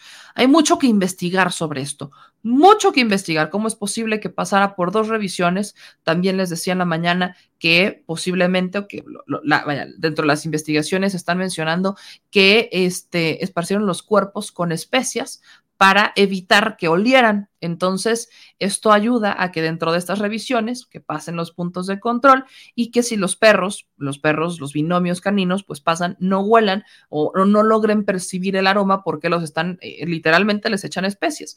Entonces, esto es lo que habría derivado en que efectivamente estos este, lograran su cometido, al menos de cruzarlos. Le pusieron placas sobrepuestas de Estados Unidos para que tampoco hubiera mayor sospecha y Además, escuchaba con Vicente Serrano que eh, las personas que estuvieron ahí, pues escucharon disparos, escucharon disparos, eso motivó a que salieran algunos vecinos a ver qué pasaba y así es como dan cuenta con lo que había ocurrido. Este, no habrían sido gritos ni más, sino que habrían sido disparos y también sabemos que algunos cuerpos este, abrieron la puerta del tráiler y empezaron a, a, caer. Entonces había cuerpos este, durante toda la calle hasta llegar al tráiler. También sabemos que el chofer, imagínense esto, el chofer del tráiler se hizo pasar por uno de estos migrantes, se hizo pasar por sobreviviente para que no lo detuvieran, pero vaya, las diferencias son bastante claras, ya lo tienen detenido y cada país tiene que hacer una investigación, pero por lo pronto, por lo que le compete a México, le quiero compartir una entrevista que tuvimos hace un ratito, dura 10 minutitos, con el cónsul de México en San Antonio, Texas se la dejo para que vea qué es lo que dice el cónsul sobre lo que él puede hablar. Le intentamos preguntar qué podría decirle a los mexicanos porque esta no es la primera vez que algo así ocurre y pues bueno, esto es lo que nos contestó. Y pues tenemos en la línea al cónsul general de México en San Antonio, Texas, Rubén Minuti Sanata. Yo le agradezco infinitamente que nos haya tomado la llamada. Yo sé que está bastante, bastante ocupado. Cónsul, ¿cómo está? Estoy efectivamente eh, ocupado y activo en eh, el apoyo a nuestros connacionales a hacer frente a este acontecimiento, a este hallazgo trágico. Y bueno, gracias a ustedes podemos actualizar a la población periódicamente de acuerdo a la información que vamos recabando con las autoridades federales estadounidenses que llevan el caso eh, eh, en su eh, competencia. Bueno, empecemos por esto, Consul. ¿Cuál es la actualización que se tiene? En la mañanera, el presidente López Obrador daba esta información con el titular del Instituto Nacional de Migración, donde ya hablábamos de 27 mexicanos, pero ¿ha habido algún cambio? ¿Qué es lo que sabemos hasta este momento? Eh, vamos en esos números, 27 personas presuntamente de nacionalidad mexicana, con base en diversos elementos que las autoridades federales nos han informado que tienen. Todavía sigue el proceso, está en, proceso, están desarrollando todavía eh, eh, las, las etapas siguientes en la investigación para efecto de corroborar que estas personas que contaban con algunos documentos que la vinculaban, que las vinculaban con nuestro país, eh, efectivamente eh, correspondan a esos documentos. Entonces es correcto, eh, sigue en 27 el número de personas fallecidas presuntamente con nacionales mexicanas. ¿Qué ha pasado con los familiares? También sabemos que se ha identificado algunos, que, algunos de ellos que venían de Oaxaca y que ya algunos de sus familiares podrían estar pues buscando información en, distintos estados, pero particularmente el caso de Oaxaca, está confirmado que había migrantes o presuntamente migrantes de origen eh, mexicano que habrían salido de Oaxaca. Correcto, es correcto.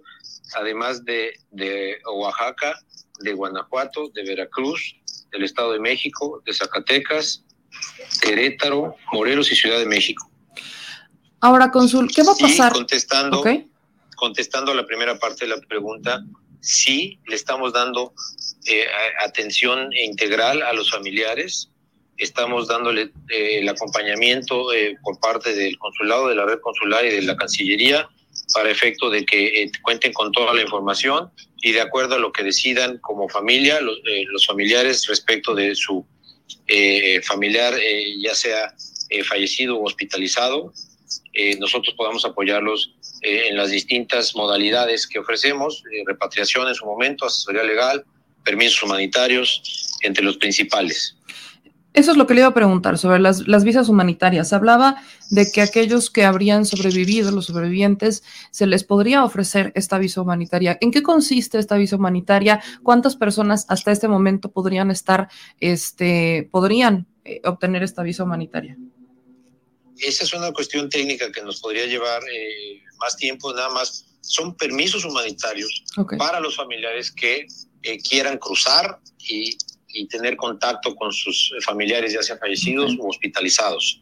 Son permisos humanitarios eh, que deben gestionar para poder pasar eh, temporalmente, cruzar temporalmente para estas eh, cuestiones de urgencia humanitaria.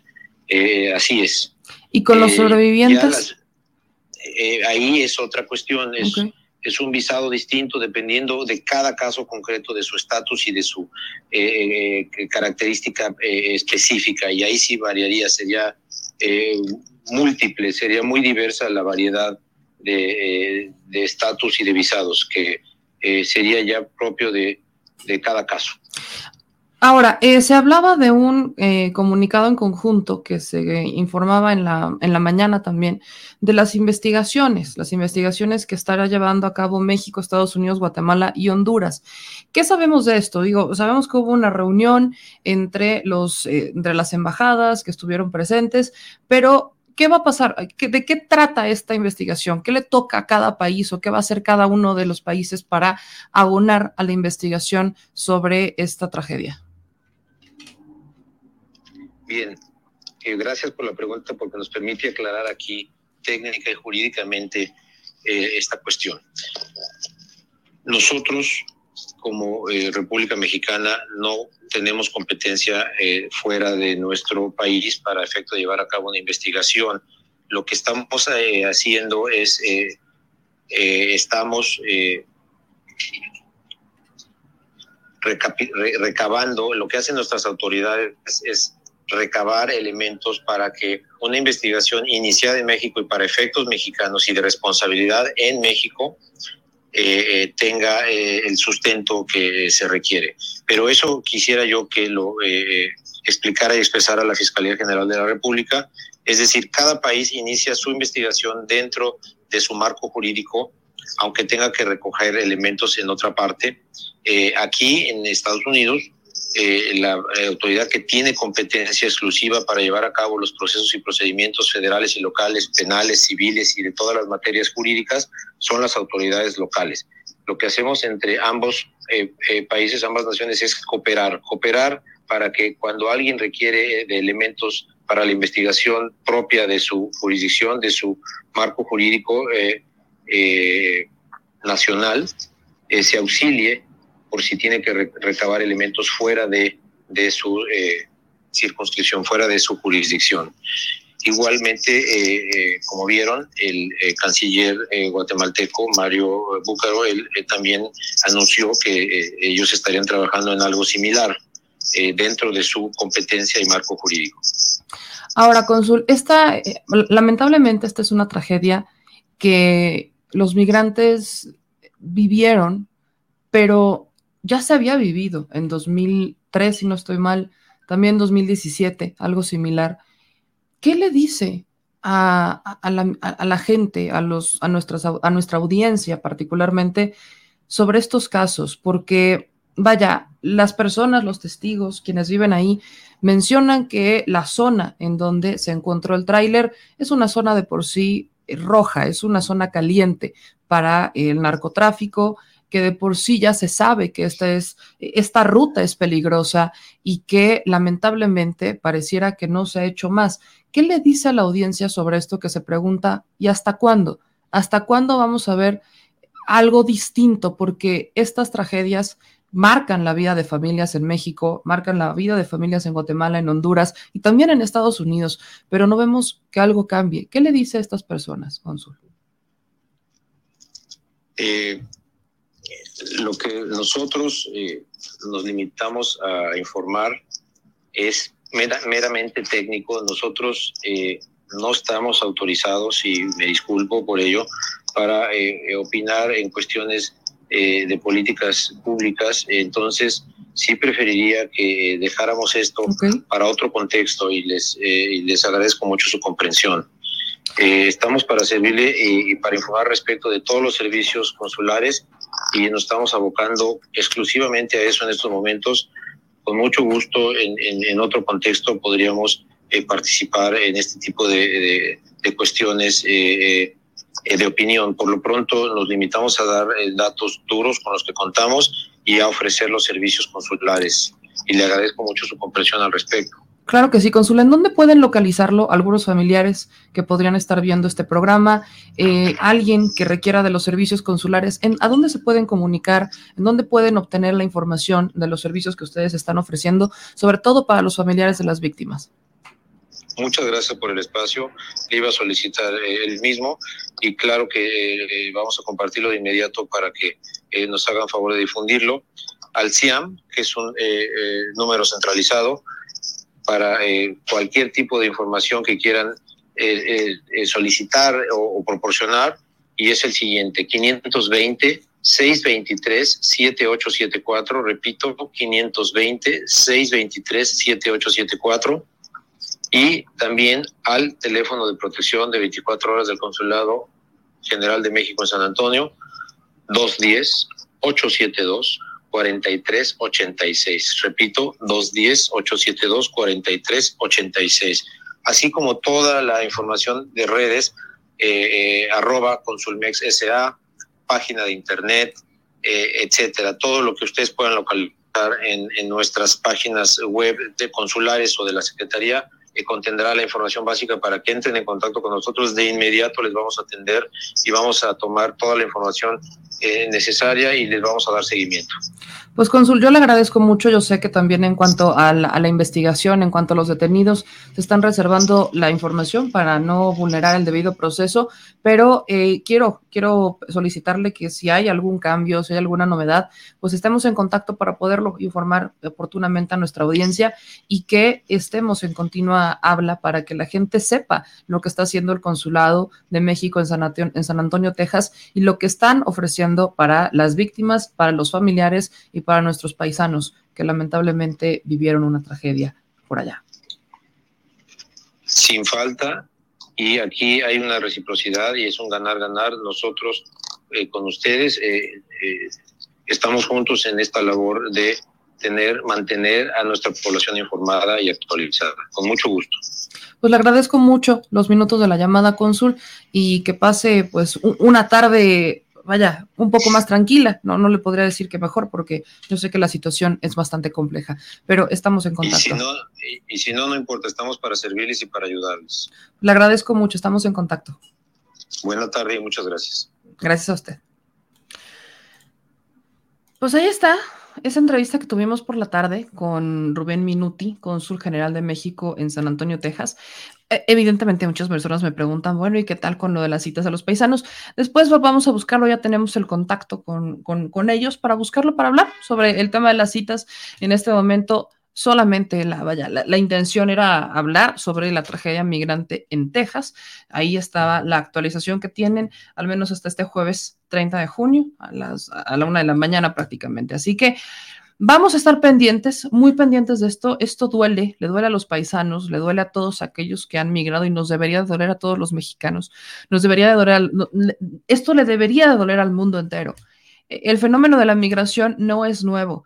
Lo nuevo es que se estén cerrando puertas y que no se estén buscando las vías para hacerlo de forma legal. En Estados Unidos se ha cuestionado muchísimo el que hayan prometido una reforma migratoria y que estemos muy lejos de siquiera tocar el tema, porque solamente usan a los migrantes cuando necesitan votos, solamente usan a los migrantes cuando hay elecciones, solamente necesitan a los, solamente hablan de los migrantes cuando necesitan algo de nosotros o cuando necesitan algo de los paisanos o cuando necesitan algo de México.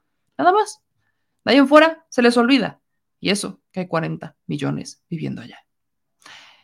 Hay que echarle un montón. Son muchos temas, muchos temas. Y recordar que el presidente Andrés Manuel López Obrador estará ya por allá.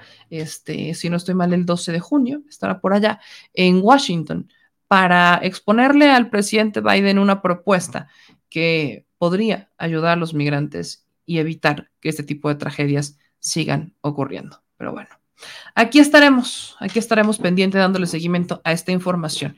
Esto duele, duele, duele y duele mucho. Duele mucho porque son vidas, son sueños perdidos, son ilusiones que no se cumplieron, son oportunidades que no llegaron. Esto, esto exhibe fallas en, en, todos los sistemas, en todos los gobiernos, y es necesidad Es una necesidad. No migran porque quieren, no migran porque ya se aburrieron de estar en su casa, no. Migran porque necesitan salir, porque la situación es tan complicada que con un apoyo no sirve, que quizás también hay un tema de seguridad. Veamos los que se fueron de Guanajuato, por ejemplo. Cada, cada uno es una historia. Y como bien aquí mi querida aquí Juliana lo está poniendo, ahí están los teléfonos de contacto. Eh, hay, hay quienes son de la Ciudad de México y del Estado de México. Entonces, yo sé que tenemos audiencia que nos ve desde varios lados, no solamente de México, sino de otros puntos del mundo, pero sí, este, si usted conoce a alguien que tiene sospecha o que ya tiene la certeza de que uno de sus familiares estaba en este tráiler, que es presuntamente, lo que se sabe es que este tráiler, que al menos... Eh, como nunca pasó por puntos de acceso mexicanos, o sea, jamás pasó por los puntos de control mexicanos, entonces no sabemos bien a bien de dónde salieron, o sea, de, qué, de qué estado eh, o de qué municipio fronterizo salieron los migrantes. Lo que hay en las investigaciones es que presuntamente los migrantes ya estaban en suelo norteamericano, estaban dentro de una casa de seguridad y después los subieron a un tráiler que circulaba con placas de Estados Unidos y ahí es cuando inician la travesía para llevarlos a un siguiente punto.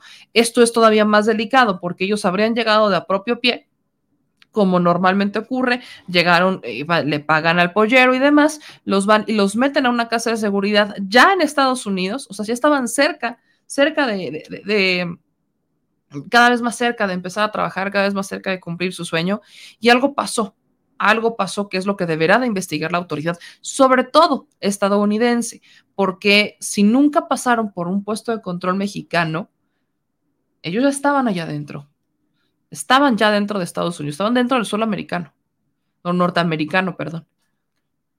Y ahí todo el peso de la investigación recae en Estados Unidos. Entonces, si usted tiene algún familiar que tenga la sospecha que, recién se haya ido alguien o que, que, es que alguien, algún familiar se haya ido, ayúdenos a compartir este video porque aquí están apareciendo los teléfonos. Eh, ¿Qué es esto de, la, del permiso humanitario? Es justamente para los familiares, si usted tiene esa certeza, familiares de las víctimas o familiares de alguno de los migrantes que podría haber estado en este tráiler, que les dan este permiso por un tiempo determinado para ir a Estados Unidos, para entrar a Estados Unidos y estar con este su familiar. Y evidentemente también están ayudando con la repatriación de los restos de los migrantes que lamentablemente fallecieron. En total van 53, en total van 53 migrantes fallecidos por esta tragedia, este tráiler abandonado, tráiler ahí en San Antonio, Texas.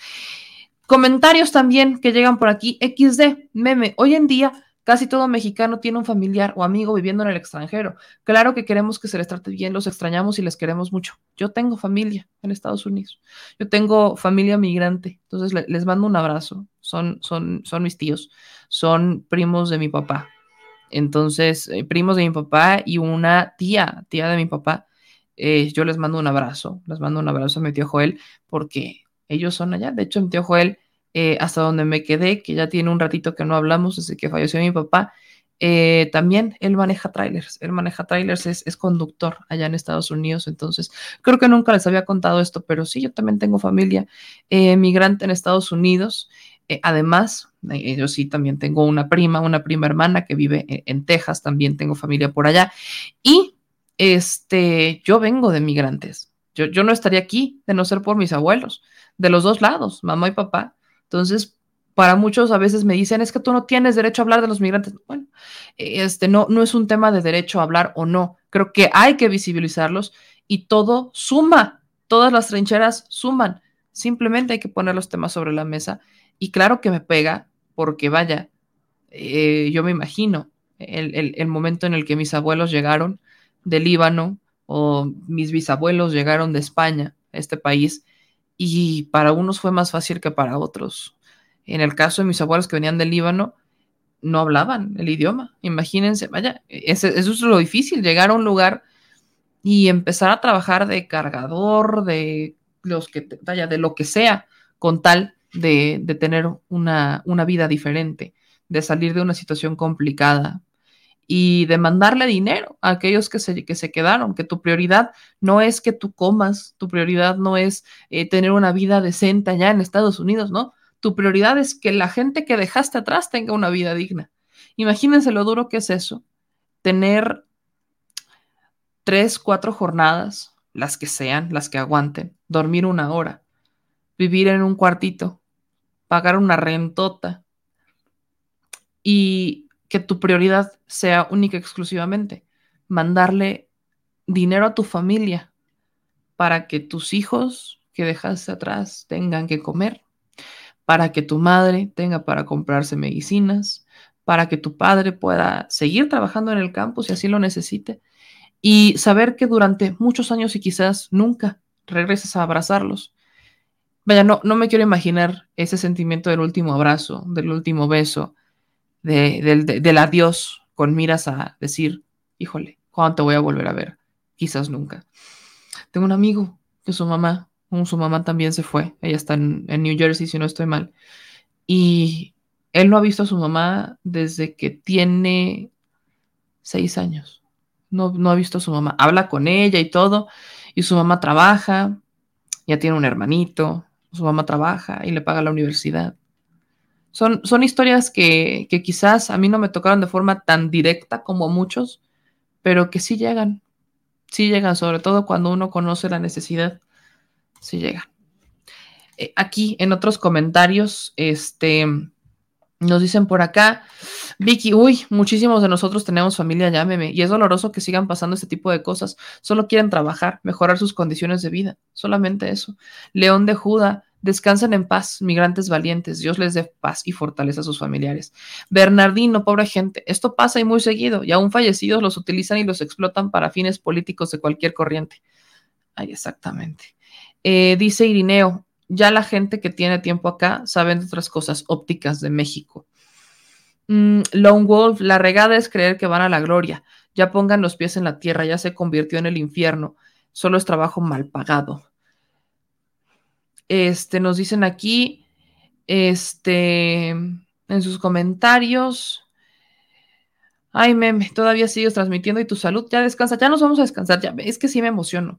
Eh, todavía no. Fíjense que hoy Hoy nos saturamos porque teníamos el segmento del doctor Frisby, estaba esta entrevista, teníamos México ambidiestro, había mucha información, estaba, vaya, ya sabe que, que, nos la llevamos largo. Y como mañana nos vamos a Tabasco, pues hoy quisimos cumplir al menos con esta parte informativa porque mañana vamos a estar transmitiendo en Tabasco en la noche. En la mañana todavía nos toca detrás de la mañanera, pero ya en la, en la noche, la transmisión de la noche vaya a ser allá en Tabasco. Así que, mi gente, ya vámonos a descansar es hora de irnos a descansar. Yo le agradezco que nos ayude. Y pues sí, también tiene una razón de ser que hagamos transmisiones más largas. Evidentemente tenemos que, eh, vaya, si queremos salir a hacer coberturas, pues uno tiene que perseguir la chuleta, uno tiene que perseguir la chuleta y el hecho de que hagamos transmisiones largas nos ayuda, nos ayuda mucho. Entonces, por eso también las hacemos, porque hay que perseguir la chuleta. Efectivamente, pues sí, mi salud pero pues para pagar mi salud uno tiene que perseguir la chuleta, entonces bueno, este, por eso es que también estamos aquí haciendo la chamba, lo que tenemos que hacer aparte nos apasiona muchísimo, por eso trabajar para mí es complicado diferenciar trabajo y descanso porque me encanta lo que hago, amo lo que hago y por eso es, es muy difícil. La, la, línea divisoria. Pero por lo pronto, yo aquí los dejo. Como siempre, les agradezco la preocupación que tienen por su segura servilleta, que siempre nos están impulsando, que también me ayudan a, me corrigen, porque evidentemente también cometo mis errorcillos, que hoy al menos sí se me fueron las patas con dos, con dos temillas, este, pero vaya, eh, no soy experta en todo, no lo sé todo, no tengo la verdad absoluta, pero sí busco que al menos otras personas hagan lo que yo, abrir los ojos, abrir y despertar conciencias. Le agradezco a todos los que hoy se, conectaron con nosotros, de verdad, de verdad lo valoro muchísimo. Gracias a mi querido Bernardino que hoy nos apoyó, nos apoyó de forma directa también en este, nuestras cuentas bancarias, porque eso nos va a permitir quedarnos un día más en Tabasco. Entonces, pues muchas gracias por el apoyo. También recibimos un, una aportación muy importante que nos ayudó a pagar el celular el día de hoy. Entonces, pues muchas gracias. Yo le, le, soy sincera, nosotros no recibimos ningún tipo de financiamiento, ni privado ni público. Y solamente vivimos del contenido que creamos, de las audiencias, vivimos exclusivamente de la creación de contenido a través de nuestras redes sociales. En YouTube, sobre todo en Facebook, pues está un poquito lenteja, pero también, también le hacemos la lucha gracias a los que nos mandan estrellas en Facebook, que sus estrellas, este, pues nos ayudan también a ayudar un poquito, suman, suman al costalito para que no, para que nosotros pues podamos vivir de esto, de hacer un trabajo informativo, un trabajo informativo que va de aquí para el futuro. Y ya, este, les voy a, vienen varias sorpresas que no me quiero adelantar, pero quiero agradecerle a mi querido Chuy, que hoy ya me entregó, ya me entregó algunas cortinillas de próximos programas, eh, series y evidentemente del nuevo canal que estamos ya por estrenar el primer video, pero, pues le digo, téngame paciencia, téngame paciencia, que aquí andamos y hoy fue un día, hoy fue un día muy ajetreado. Yo soy Meme Yamel, síganme en todas las benditas y maravillosas redes sociales y no se olvide compartir nuestros videos cortos y si quieren la transmisión vivo larguísima, pues échensela, que a nosotros nos encanta, y también nuestros podcasts que están en iBox,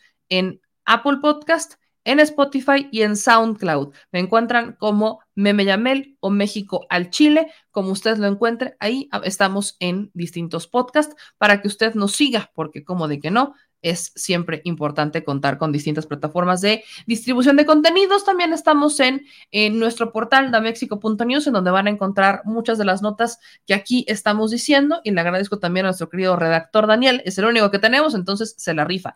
De ahí en fuera, mi gente, échenos buena vibra porque le digo que mañana nos vamos a Tabasco para la inauguración de la refinería Dos Bocas, al menos de la primera parte de la refinería. Vamos a estar explicando evidentemente este, de qué se trata porque mucha gente está completamente desinformada, pero allá nos estaremos viendo para que mi gente de Tabasco esté pendiente porque queremos hacer muchas cosas con ustedes. Así que échenos la mano y estén pendientes de nuestras redes sociales. Gracias por las aportaciones que nos hacen, gracias por ayudarnos a seguir existiendo y este, a seguir creciendo este espacio. Ya vamos para los 400 mil, óigame le estamos llegando, estamos pegándole. Y gracias a Gabriel Barrón que nos mandó un super chat de 10 dólares. De verdad, muchísimas gracias. Yo sé que no soy como esos canales grandototes a los que les mandan super chat todos los días, siempre y a cada dos minutos, pero aquí, aquí somos bien agradecidos y somos chiquitos pero bien trabajadores, bien chambeadores, como de que no, claro que sí. Le mando un abrazo a todo y descansen, que pasen una excelente noche y si los desvelé, pues al menos terminaron desvelados pero informados. Dicho eso, Adiós.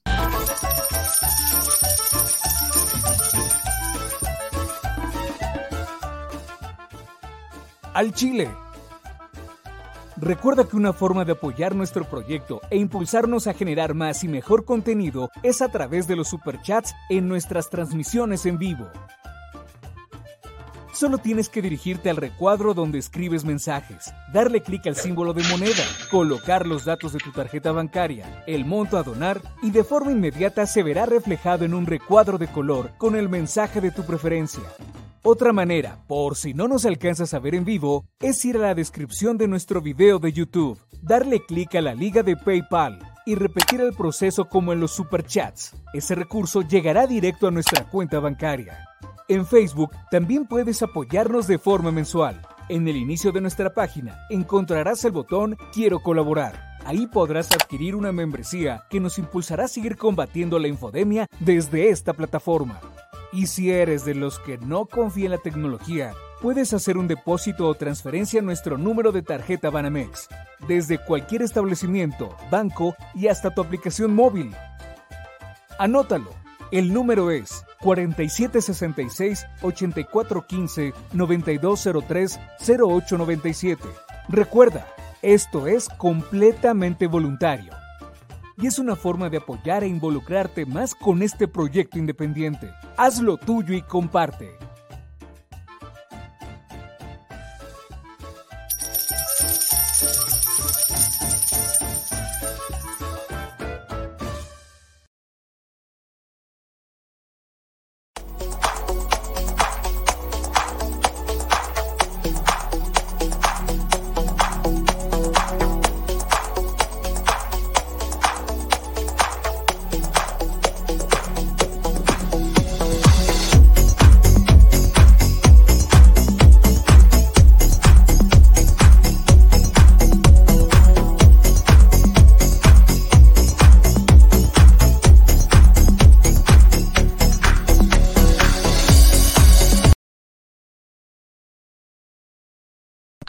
La indiferencia es el peor enemigo de todos y más de los animales. Los últimos datos del INEGI señalan que en México existen cerca de 18 millones de perros y alrededor del 70% viven en las calles, es decir, casi 13 millones han sido abandonados, extraviados o nacieron en las calles. Esto posiciona a México como el primer país de América Latina con mayor índice de perros abandonados y también con mayor indiferencia al tema. El abandono es un fenómeno que afecta a perros y gatos de todo tipo, no entiende de edades o de razas. El 20% de perros y el 11% de gatos abandonados son de pura raza, mientras que el resto son mestizos. Por otro lado, la mayoría de perros y gatos llegan al refugio en la edad adulta, aunque también son recogidos cachorros y animales de edad avanzada. El maltrato animal también está presente y nuestro país aún está en pañales, pese a que se está comenzando a legislar para crear sanciones más severas a quienes cometan ese tipo de delitos. Por eso es importante la participación ciudadana y pedimos tu ayuda. Es hora de dejar de callar y ayudar a darles voz a quienes siempre están ahí para darnos una patita. Educar, esterilizar, identificar, reflexionar y adoptar es básico para revertir la tendencia pero si tú no tienes la posibilidad de adoptar o rescatar, ayuda a diferentes organizaciones que ya lo hacen. Angelitos peludos.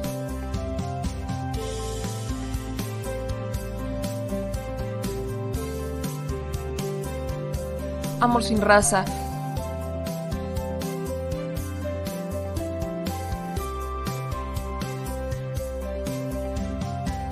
Frida Puebla.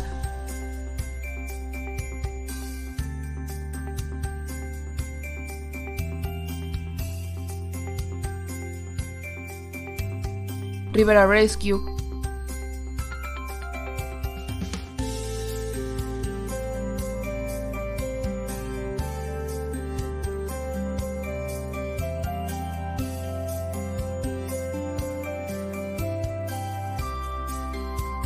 Voz Animal MX.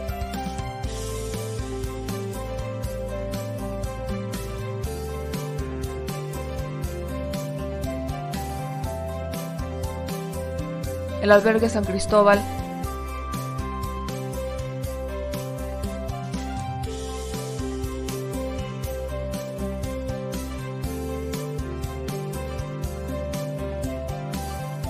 Fundación Toby.